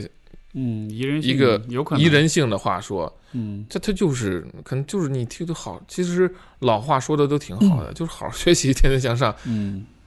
呃，我就出现，就是这是一个挺好的一个，就是男女之间，所以之间，所以咱们现在在谈男人之间的这种友情，又怎么去互合理互动？嗯咱们基因里边有竞争的意识，又有这种等级的观念，好，那咱们就敞开了，也别太也别特别扭捏，对吧？也别特别扭捏，但是，嗯，但是给自己要给自己要给对方一个信念，就是说，咱是有操守的，对吧？我这种心理，但是我还是要学习，要相互相互扶持。嗯你觉得这样是不是一个？所以我就我有时候在想，你就看在新闻里边说大学生大学宿舍有些宿舍闹得不好，我觉得这种，然后再对比一下我在研究生的时候在瑞典，我这种宿舍里的环境，哇，他们都特别爱学习，可能可能是因为基督教年轻人他没嗯嗯嗯 party 比较少，放在放在地放在这个精力精力和时间都放在学习上，他们特别爱学习。对，你说外国外国年轻人不学习，开玩笑，学习特别认真，尤其那些学工程的、学科学的，都特别认真。我从他们身上，我真的学会学习了，以前都不会学习的。嗯我觉得，就当然这个问题很复杂，而且我们嗯只是在去做一种推论，就是也许这当中还有一个角度是说，就对，就可能对于男性来说，因为一群男人在一块儿。你想在在在，比如说狩猎采集的年代，一群男人在一块儿，我们要干嘛？我们要出去打猎，嗯，对吧？是我们是，我们像狼群一样，我们是要在一个 pack，在一个群体当中去一起去工作，所以大家其实比较讲究那种群体当中你的依从性、你的服从性，就是嗯我们都在做一件事儿的时候，你最好也跟着我们一起做，嗯不然的话，我们就会觉得，也许你是不那么值得信任的。嗯，就是你像 Peterson，他不是他那个书里不是也讲那个故事嘛？他们去那个铁去修铁路嘛，就来了一个他们那个修铁路的一帮工人，其实都是很粗，就是那种很粗犷那种，嗯就是工工人阶层那种那样的一个范儿，对吧？然后就来了一个家伙就，就大家都是拿那个牛皮纸袋子带午餐的，然后他是。带了一个像是他妈妈给他买的一个 很 fancy 的一个午餐盒，然后他的后来大家就给他起外号，就是就叫他 lunch box，就叫他 午餐盒，然后就各种调戏，各种搞他，就拿小石子儿扔他，然后就看他，就就是就是会用各种方式去挑战他，看他会什么反应。嗯然后这其实就是一种测试，就是如果你经受住这个测试，你开得起玩笑，大家就会觉得、哦 OK，你是个 tough guy，你是个我们能信任的人。那这样子，我们接受接纳你作为我们的群体的一部分。嗯但是他就经经不起那考验，大家扔小石子，他就会暴怒，他就会诅咒，他就会抱怨。到了最后，所有人就会觉得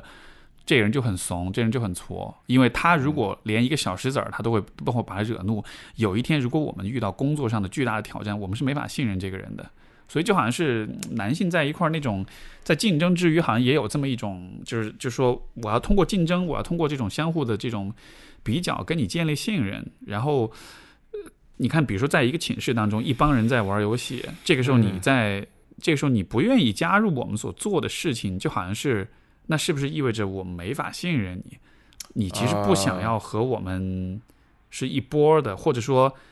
就当然这个是一个很原始啊，就是放在对原很很很很本能的一种反应。其实一些寝室的人在一块儿，他没有什么要做的事儿，但只是说，当一个一群男人、一群男性在一块儿的时候，大家其实还蛮讲究那种，就是我们要共同的做一个什么事儿的。嗯对，所以所以这可能也是一个维度吧。嗯对，嗯呃，因为你最开始讲的就是说寝室，讲到大学，讲到这种就是跟大家的这种差异，然后前面我们是在说关于坦诚、关于诚实的问题。我刚刚其实有个小故事，我想就倒带回去，我想说一下，就是这其实是一个 ongoing 的正在发生的一个事儿，就是说人与人之间相处这种不坦诚带来的那种那种不好的后果。我之前练柔术，我们馆里有一个蓝带是个老外，然后有一次对练的时候，呃，可能因为当时我还是白带，对吧？然后，然后就是有可能是因为我们在对练的时候，呃，因为我过了他好几次腿，然后我让他，我而且我让他拍了两次，就白带让蓝带拍，就说实话，这个是不是那么容易的，对吧？但是我觉得有可能是因为这一个，所以后来我跟他对练的时候，他有一次他就做了我一个动作，而且是那种，就这个动作，如果你要呃，就是美嗯这个 Americana，就是这个嗯美式锁，就这个动作是就他会把你的这个肩膀就是压下去，然后这样抬起来，嗯然后这个动作其实是比较危险的，就是一般来说你做这个动作，你你要给对方时间拍，因为我知道我我如果做的很快，你来不及拍，你的手肘就会受伤。所以当时他做这个动作，他完全没有给我时间拍，他直接就往上拉，我当时就就就一声惨叫。然后后来这个手肘就是可能有一个星期就一直都在冰敷，一直都在那个就是都在恢复。当时完了之后我就特别气，我就说你，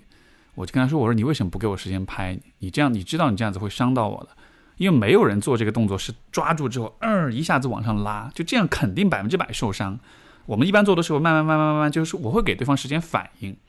对吧？我也跟他说，我说你知道我是会拍的，你干嘛要这样？他就说啊，我我我只是想怎么样，就反正就是那种很就在解释说啊，我我我我我我我我只是觉得什么什么，就是你可能不会拍啊或者什么的。但是当我觉得 bullshit，我觉得瞎瞎他妈扯淡，所以后来我就就就特别不爽，因为我觉得他有可能是在报复我，也不是报复，就可能他自己伤了自尊了，因为我之前让他拍了两次，他可能想要。我不知道吧，想要证明自己或者什么的，然后就这样子了。然后我后来有想过，我说，可能他当时也，也许也 上头了，或者是，嗯，一下子可能不是很冷静，做了这么一个事儿。我就想，我要不要就，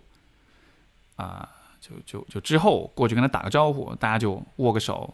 就就言个和这样的。因为你知道，其实练柔术，大家都是非常尊重的。如果我把你弄伤了的话，我会，我会非常非常表示非常非常多的歉意，因为在那之后，我跟另一个子代练，当时他把我摔倒的时候，脖子给我弄伤了，嗯，然后那之后的每一次我去训练，他看到我，他都会问，哎，你脖子怎么样？有没有好一点？就这是这是我们认同的，对。但是那个人就是，他就在那之后，他一句话也没有说，他当时没有跟我道歉，他之后也一句话都没有说。当时我就想说，我要不要，我要不要就做那个那个更心更心更大的人？我要不要做那个 bigger man？我去，我主动去跟他打招呼，我说以后请注意点什么。后来我就说，去你妈的，我不要去说。我说你都没，我就想着你都没有跟我道过歉，你都一点歉意都没有，你就让这事儿就过去了。因为当时我真的很疼，在地上躺了十分钟至少，然后一句话也没说。然后我们之间就有这么一件事儿摆在这儿，一个心照不宣的事儿。然后在那之后，我每一次在训练的时候遇到他，我都觉得那个氛围非常奇怪，就是我不敢看他眼睛。其实是他，其实是他做错了，我们什么都没做，但是我不敢看他眼睛，我觉得很奇怪。然后我也能感觉到他看我的时候，那种感觉也很奇怪。每一次我们在馆里相遇，我们都要装作对方是不存在的一样，你知道吗？所以就是那种。就是明明发生了一个事儿，但我们都不去 address，我们都不去承认它的存在，它就会在两个人之间创造这样一个非常让人不舒服的这样一种一堵透明的墙，或者是一个很奇怪的气场。嗯，对，所以所以就是 这种不坦诚，我觉得它都不是说是日积月累，它就就很快，这个效果来的非常非常快。所以，我我的猜想也是，可能许多就是许多人的这个关系就是处理不好，可能也都是因为他们会任由这个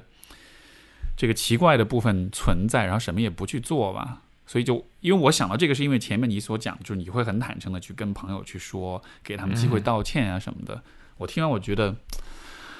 也许我也应该有一天我在馆里遇到他，我会再跟他打招呼。我跟他说我胳膊已经好了，我说希望，我就刚才我就在想象我应该跟他说什么，我就会说啊，我会告诉他，第一我胳膊好了，第二我希望你以后训练时候也能小心一点，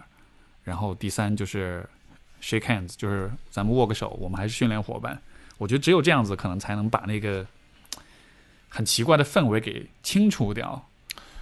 哎呀，我觉得这个故事真的是非常鲜活，而且让我听了以后，我我也会觉得有点棘手。首先，我我这个人我也会，我有时候也会很觉得很气愤啊，在在被人不公正对待的时候会很气愤。嗯，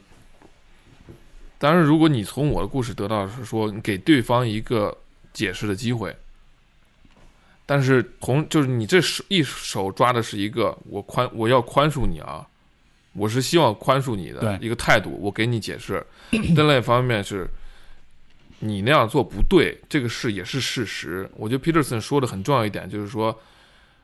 第一次、第二次，就是如果有人对你不公，或者是伤害你，或者是想损损损害你的利益，无论是言语还是肢体上，第一次 acknowledge this，就说你要说，哎，你这样做这件事儿了，你我看到了，你做到这件事儿不对。第二次你又做了。不对，并且你要告诉你再做的话会怎么怎么样。嗯，第三次再这样的话，要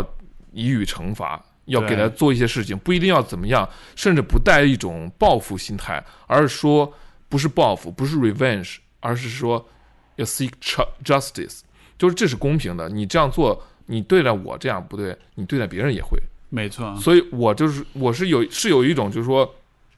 你看啊，你只要坦诚，我跟你坦诚了，我把这事儿一五一十说出来，我坦我的分析是这样，但我不是不一定我认为是完全正确，但我的分析我的感觉是，我过了你两次腿，你自己难受了，所以第三次的时候，你你把我手给弄就弄伤了，而你可以不这样做，这是我的分析，你认可还是不认可？这是我的分析。对，但是如果你愿意，但如果你不认可的话，好，那你告诉我怎样？如果你说啊没事，只是不小心这样，好，我认为这个不够足幸福，我觉得不够足够幸福，你必须得给我一个比较合适理由。好了，如果你拒绝给合适理由，或者你拒绝往下深究的话，那好，那我觉得我在我这方面我没法原谅你，但是我的态度是，只要你实话实说，咱们什么事都好说。没错，你给他有一种，就就嗯。就是你一方面我有就是光芒万尺 光光芒四射，就是人格人人性光辉，但另外一方面是我的我也是有黑暗人格的，我也是有 shadow 的，就是我光芒是在放这儿，我是要也我是要有夺取光芒的，但是我的 shadow 上，你你惹到他了，你也不能，我也不会轻易的放过你，对，没错，就我也不能轻易放过我自己。但是你把这儿解决了以后，咱们什么时候都好做。那对咱们比你这样每次不见面的话，那对吧？非常对。对，而且因为因为就是就是，如果你不去说这件事儿，那么一方面是我们这样很奇怪，另一方面其实这样的一个心照不宣也允许了我持续的用一种很负面的角度去看这个人，就他就是一个嗯输不起的家伙，他就是一个被人过了腿之后会报复别人的人，而且有就有可能他可能不是这样的，有可能他确实当时是。啊对对对他，确实当时就是上头，或者他确实就是一时一时紧张，或者怎么样，就真的是有可能的。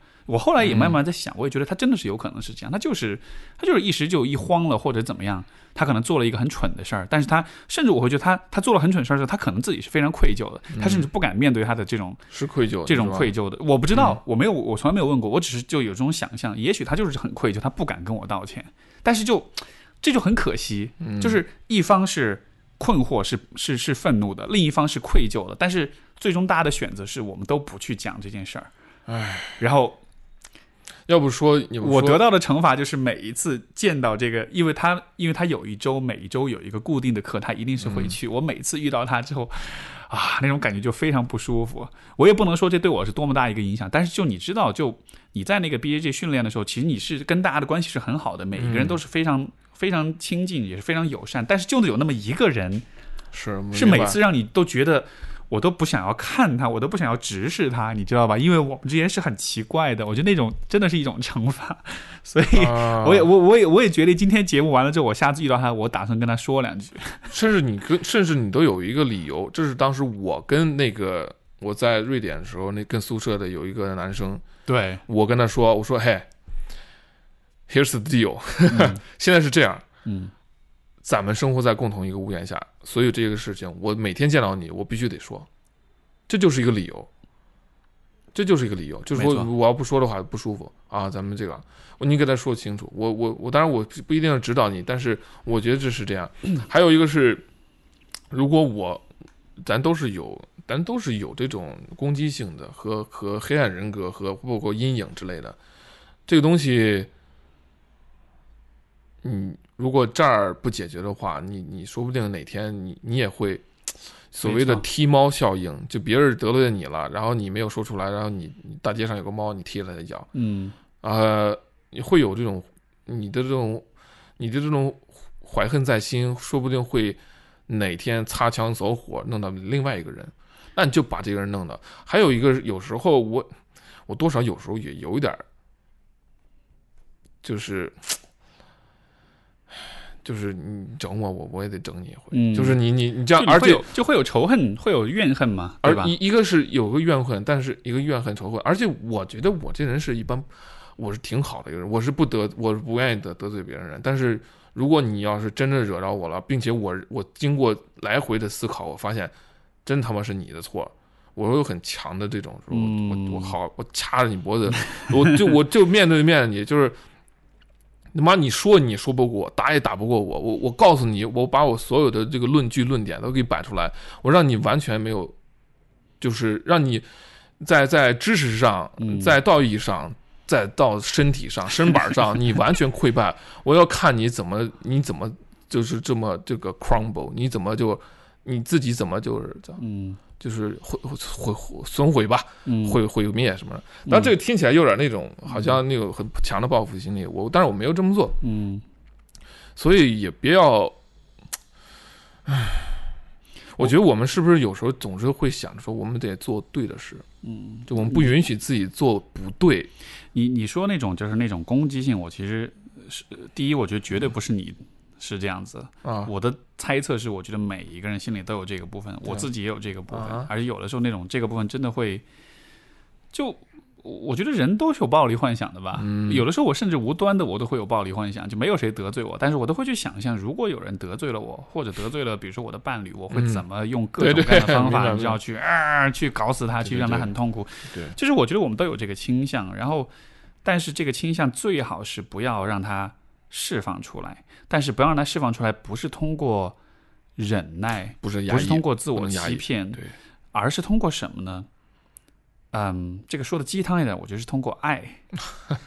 就是 Oh my god，就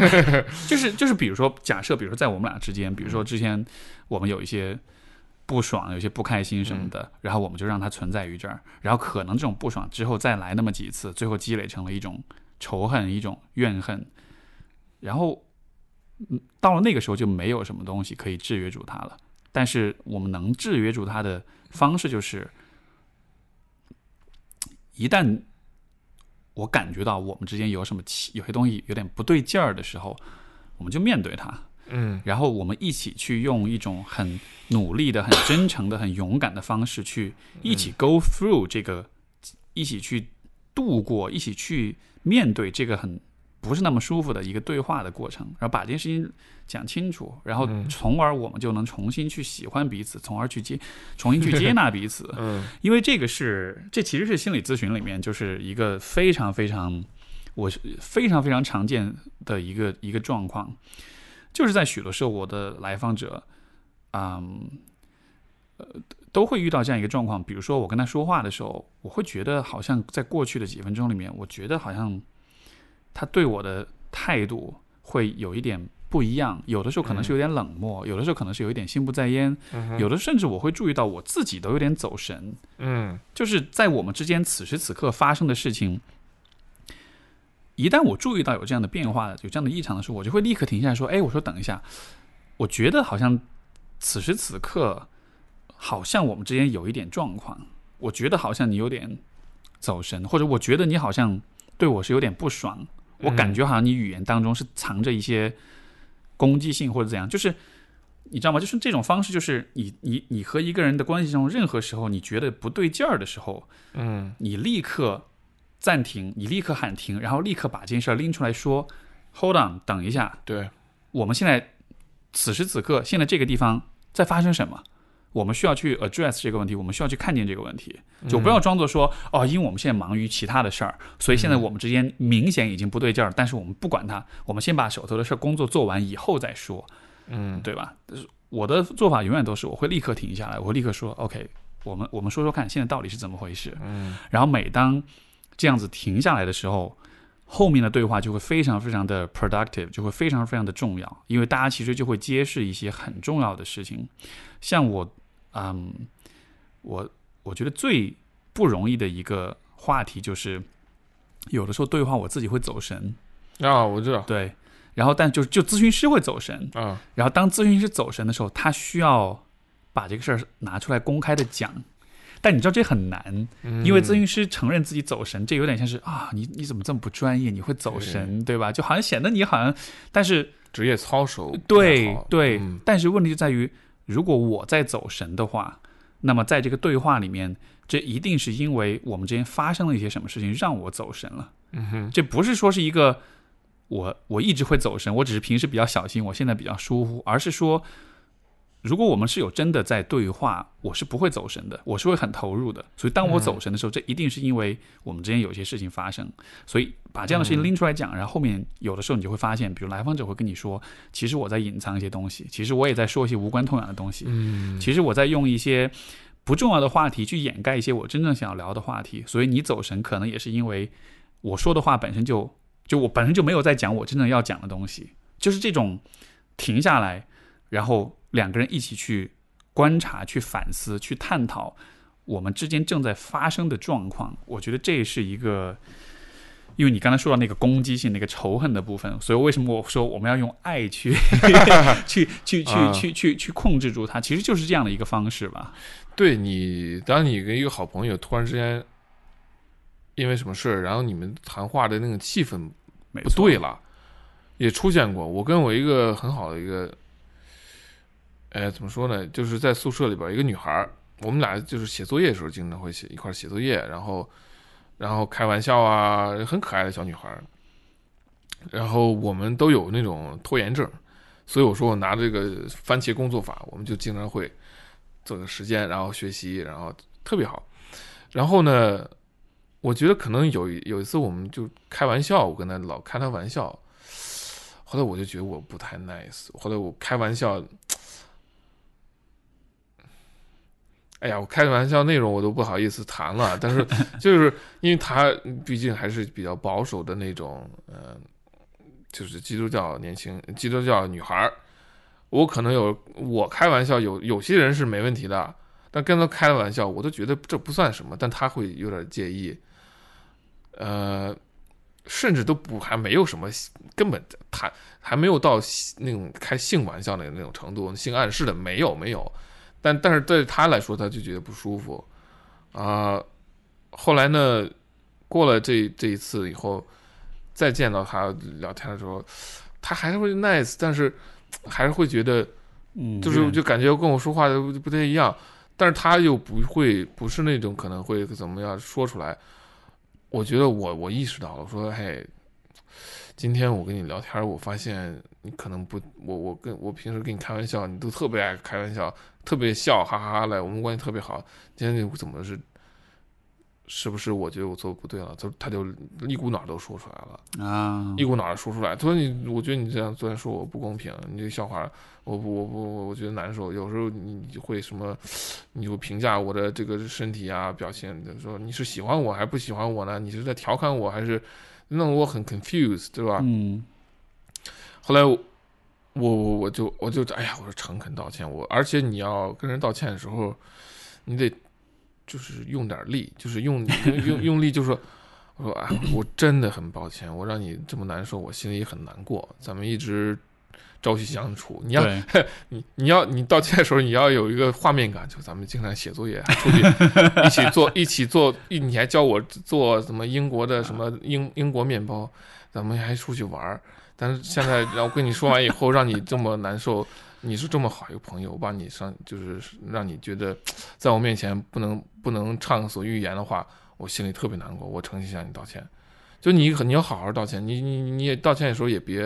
有所保留。对，就你不要道歉，就是说啊，就怎么怎么怎么着。但是当时你吧，怎么怎么样，嗯，你你错了就错了。当然你觉得不对的地方，你也要说出来。我觉得，因为就是糟糕的道歉，很多时候发生是因为道歉的这一方他太急于从那个道歉的那种愧疚感里跳出来啊，就是就是，而且你急于让别人要求别人你接受我道歉，对，但是你要真诚道歉是。我给你时间，并且给你选择，你愿不愿意原谅我？没错啊，没错。如果你不原谅我，我翻脸了。经常，我觉得在在很，我不知道在国内的这种咱们这种国内环境，就从小长大的环境里边，就是。你好像道了歉了，你哎，我都道歉了，你还要怎么着？对你道了歉了以后，好像你道义上你就高一些。对，然后你不接受道歉，就显得你不气量气量不够大。没错，有些道歉，有些事情就不是那么就那种道歉其实很虚伪，很那种道歉很轻佻，对，很轻佻。我我的我的经验，这也是我跟我伴侣相处啊，就真的是练出来的。我觉得真的真的诚恳的道歉，反而是你在那个道歉的愧疚那个跟不适的感觉里，你在里面泡的越久。最后道歉的效果越好，就真的是积累出来。对，因为因为因为我觉得这是人的本能，就是当你在道歉的时候，当你觉得自己错的时候，你一方面你会表达愧疚，但另一方面那种感觉真的不好，你不喜欢在那个 我错了，我向你道歉的那个状态，因为那感觉确实会让人觉得很糟糕，对吧？我我尤其有的时候就是你很真心的时候，你反而会更难受，所以你会。也许有的时候是无意识的，你会有一种想法，就是我要赶快从这里面跳出来，所以我要 push 对方赶快原谅我。哎，我要道歉，你赶快原谅我吧，对吧？我以后再也不了。包括有的时候你会说一些谎话去 over promise 对方，你会给对方做过度承诺，或者是你会说一些其实很虚伪的话。也许你不一定真的是虚伪，但是你就是想要尽快让对方原谅你，尽快结束这个道歉者的这种愧疚感。但是这其实就是非常糟糕的一种结果，因为他是把你，他把自己的内疚。呃，想象成比对方的对方的痛苦更难，更对，更更更高级一些。就我得这个重要一些。其实，如果你坦诚的想说，哎呀，我伤害了另外一个人，我怎么难受的话，你你好好仔细咂摸咂摸滋味我 你甚至这听起来不太确切，你甚至都会能感觉到一种呃，你能够。跟感同身受的这种美感，你能这是怎么说呢？嗯哼，就是你能感跟对方能够有一种连接，是吗？对对，就是有一种共情的那种连接。就你会叹口气说：“哎呀，他他真不容易。”我当时那样说。我我又想说一个故事。我因为你刚才说要爱，嗯，其实你说的没错。我当时虽然跟你开哈哈哈，就哎呀好肉麻呀，但其实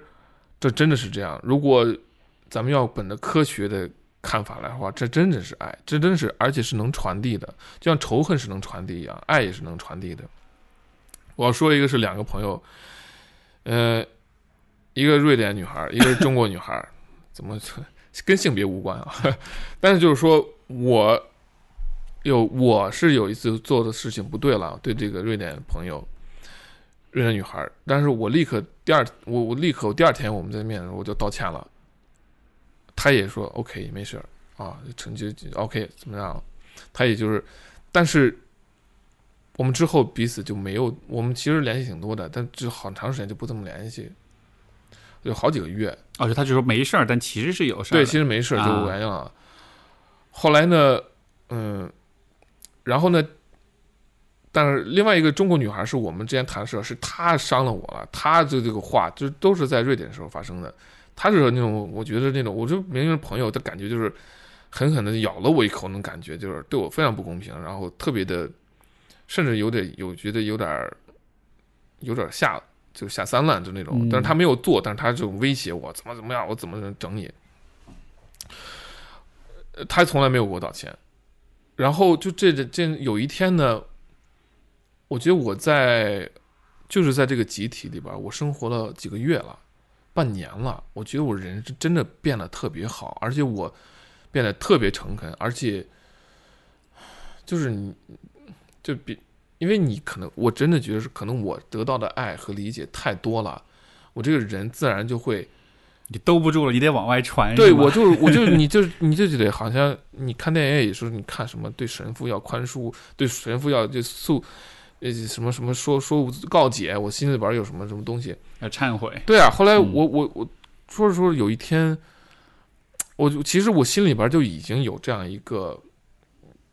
过程了，就是我才发现，我那次道歉，他虽然说原谅我了，但是我既没有到好好道歉，他也没好好原谅。嗯，其实我们然后我们就不怎么联系，后来我就。后来有一天，我其实心里边就已经决定，我说我要再联系他，我好好再道歉。我之前也发短信说咱们可以谈谈吧，说他可可以，但这个事儿也没有就放下了。后来有一天，就是那个中国女孩，她给我发短信说，我觉得这个事，我觉得她是最不可能给我道歉的。她说，我我搬了一个新的地方，有新的室友，后来我们发生很不愉快的事情，这让我联想起我们之间发生的事情。这一次只不过是发生的事情是，我是那个被严严重伤害和不公的那个对待的人了，他才意识到说他当时对待我是多么的糟糕，他说我真很道歉，我觉得我当时是充满了戾气，我当时又很又很焦虑啊，我充满了戾气，对你非常的不公平，我很抱歉，他发短信，然后我立刻就就就原谅他了，我说没问题，这个都会犯错，然后 OK 就是原谅了，但也不一定咱们俩就立刻好了，我们之后也没有怎么见面，但是我知道这个事儿 搁下去了。我这个人其实是特别容易原谅别人的，就只要你给我说清楚了，我看清楚了，OK，一下接业，然后我立刻就跟我那个瑞典朋友，嗯，我就跟他联系，然后立刻联系，然后好像当当晚就打电话，就说清又说了，然后我也说我当时我道歉是这样，我觉得我当时的问题是怎么样的。我不是在做解释，但我跟你说清楚，当时我的那种反常表现，我做的不好，或者我言语上怎么不对，我真的很诚恳道歉。而且我跟他也说了说我最近的这生活呀，我觉得我意识到我的这个不好，然后他也就是很诚，他也说，哎呀，那好，那就我就说，他说你这么说，我很我非常，呃，非常欣慰。然后其实我是原谅你了，但你这么说的话。也是非常好的，所以就就是这样，就说所以说爱是能传递的。你他给我他对我这么好，我让我立刻就是说，我我立刻就下一秒我就我就发另发短信给另外一个朋友。我觉得这就是特别一个好的一个一个体会，就是你人都会犯错，对吧？别人会对你犯错，你也会对别人犯错。这个就是你要公平一点，然后但是但是但是也要你也要允许自。也要允许自己就是被原谅，嗯，就我特别容易能原谅别人，那我对自己能不能好一点？就是我说清楚了，就就我也原谅自己，就这样，然后你恢复了，我觉得这是挺好的。唉，所以 我觉得提炼一下今天的主题，就是我们要，嗯，如果说要扯到父亲男性气质，我觉得首先每个人真的得学会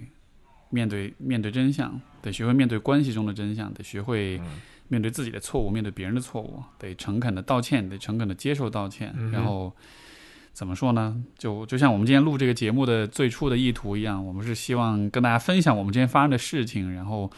让你看到说，就道歉、跟修复、跟沟通、跟最终重重新建立这种理解、这种相互的体谅、换位思考，这一切都是完全可以做到，也是应该做的，而且应该是。最应该做是最重要的事情，因为除了这个之外，就真的是没有更重要的事情了。因为就这个说的大一点，就是人人间是充满爱，是充满仇恨，最终就是这么来的。嗯，对，所以所以这是最后，可能我们我觉得扣到这么一个主题上吧。嗯，好的，那两小时了，咱们差不多吧。我们今天就 对对对是，而且而且有没有觉得就这一次我们就。那个说话那个就跟上两回节目就又不一样，又有点比像之前那样是比较自然流动的，而不是那种你知道吧？这次咱们就是我觉得刚才说到一个措辞节目，嗯，因为我是学了播音主持，我又在电视台做节目，对，然后又是做媒体研究的研究生，所以你，所以我可能没有把播客这种形式和以往的传统的电视节目。作为一个本质上的一种剥离，就是我觉得我们现在这个媒体还是不一样。我们之所以我们都非常喜欢 Joe Rogan Podcast，对吧？为他很强的一点，他还是就很诚恳啊。当然，他也有他的这种很戏谑、开玩笑的地方。但你要看看其他的博客，也有的不同博客，他有的人就就非常严肃的，特别特别严肃，但是他也是有他的受众的，所以。可能我们现在今天就谈的是，我们就大概有什么话题，有什么点，对。但还有一个是我们其实是想要解决今天的问题。其实我们今天还探讨了，就是你是暴露了，就是你是是你是分享了你现在正在经历的问题。嗯，我也是。但是其实我好像，我觉得我我不如你坦诚。我觉得还是有 我说了很多了，但其实还有一些很多有有有价值的这种，就所谓的。关键对话呀，就是很多很很 tough conversation。嗯，我觉得我是可以以后还是我们可以去深究的。对，为什么咱们今天这么这么聊这么畅呢？我我我我觉得可能我的理解，也许上之前我们录录那两次节目过度准备吗？不是，就是我呃也也是一方面。我觉得其实如果以刚才这个节目这个来说，我觉得那两次里面，我明显感觉到我是在扮演一个角色。嗯对，我不知道你是不是这种感觉，就是我是明显觉得这是一个类似像是课程一样的东西。对，我是在扮演老师，师，扮演一个主播，就是我的那个角色感特别强。但是其实，在一般的播客里面，我就是在聊天，我就是在对话。像我面对你，或者是面对所有的人，我就做我自己，然后你就做你，我们就做一个人与人间的对话就好了。其实没有那么强的角色感，说啊，我现在要有一个特定的形象，有一个特定的光环，我要给人特定的印象。嗯，就是因为那会很不自在，所以所以可能在之前的我们录那两回，我不知道吧，反正我是这种 感觉，就那种角色感特别强。对我们准备好了好多材料，嗯好多的你你是就好像是讲义厚厚的一沓讲义，现在要给你讲课了那种你。是按着讲义来的，但是这真的跟我们平时或以往的聊天似的，我们共同探索一个我们其实不太熟有了解但有熟悉，但是还不能完全确呃确定答案的这么一些问题。我们带着问题来的，我们来探索的。我觉得今天咱们还是探索挺挺挺那什么的，对是是，就最终我们虽然口号喊得很牛逼啊，要复兴男人气质，但其实男人气质是什么？或者我觉得我们都不是所谓的专家和权威，我们也不会，或者以后也不不应该，也不会以这种专家权威这种身份去像讲课的样子跟大家讲。嗯这这个这，我觉得更自然的方式肯定还是我们都像是。这就是一个我们关注的话题，我们就每次花时间去讨论它。我觉得这是可能更更更合适的一种心态。要探索、梳理，带着问题来，然后就不设不设一个预设、一个限制。我我这我昨天还在想，我们可以这么理解，因为既然说第一季对吧？那我们以后还有第二季，嗯，我觉得我们第一季其实要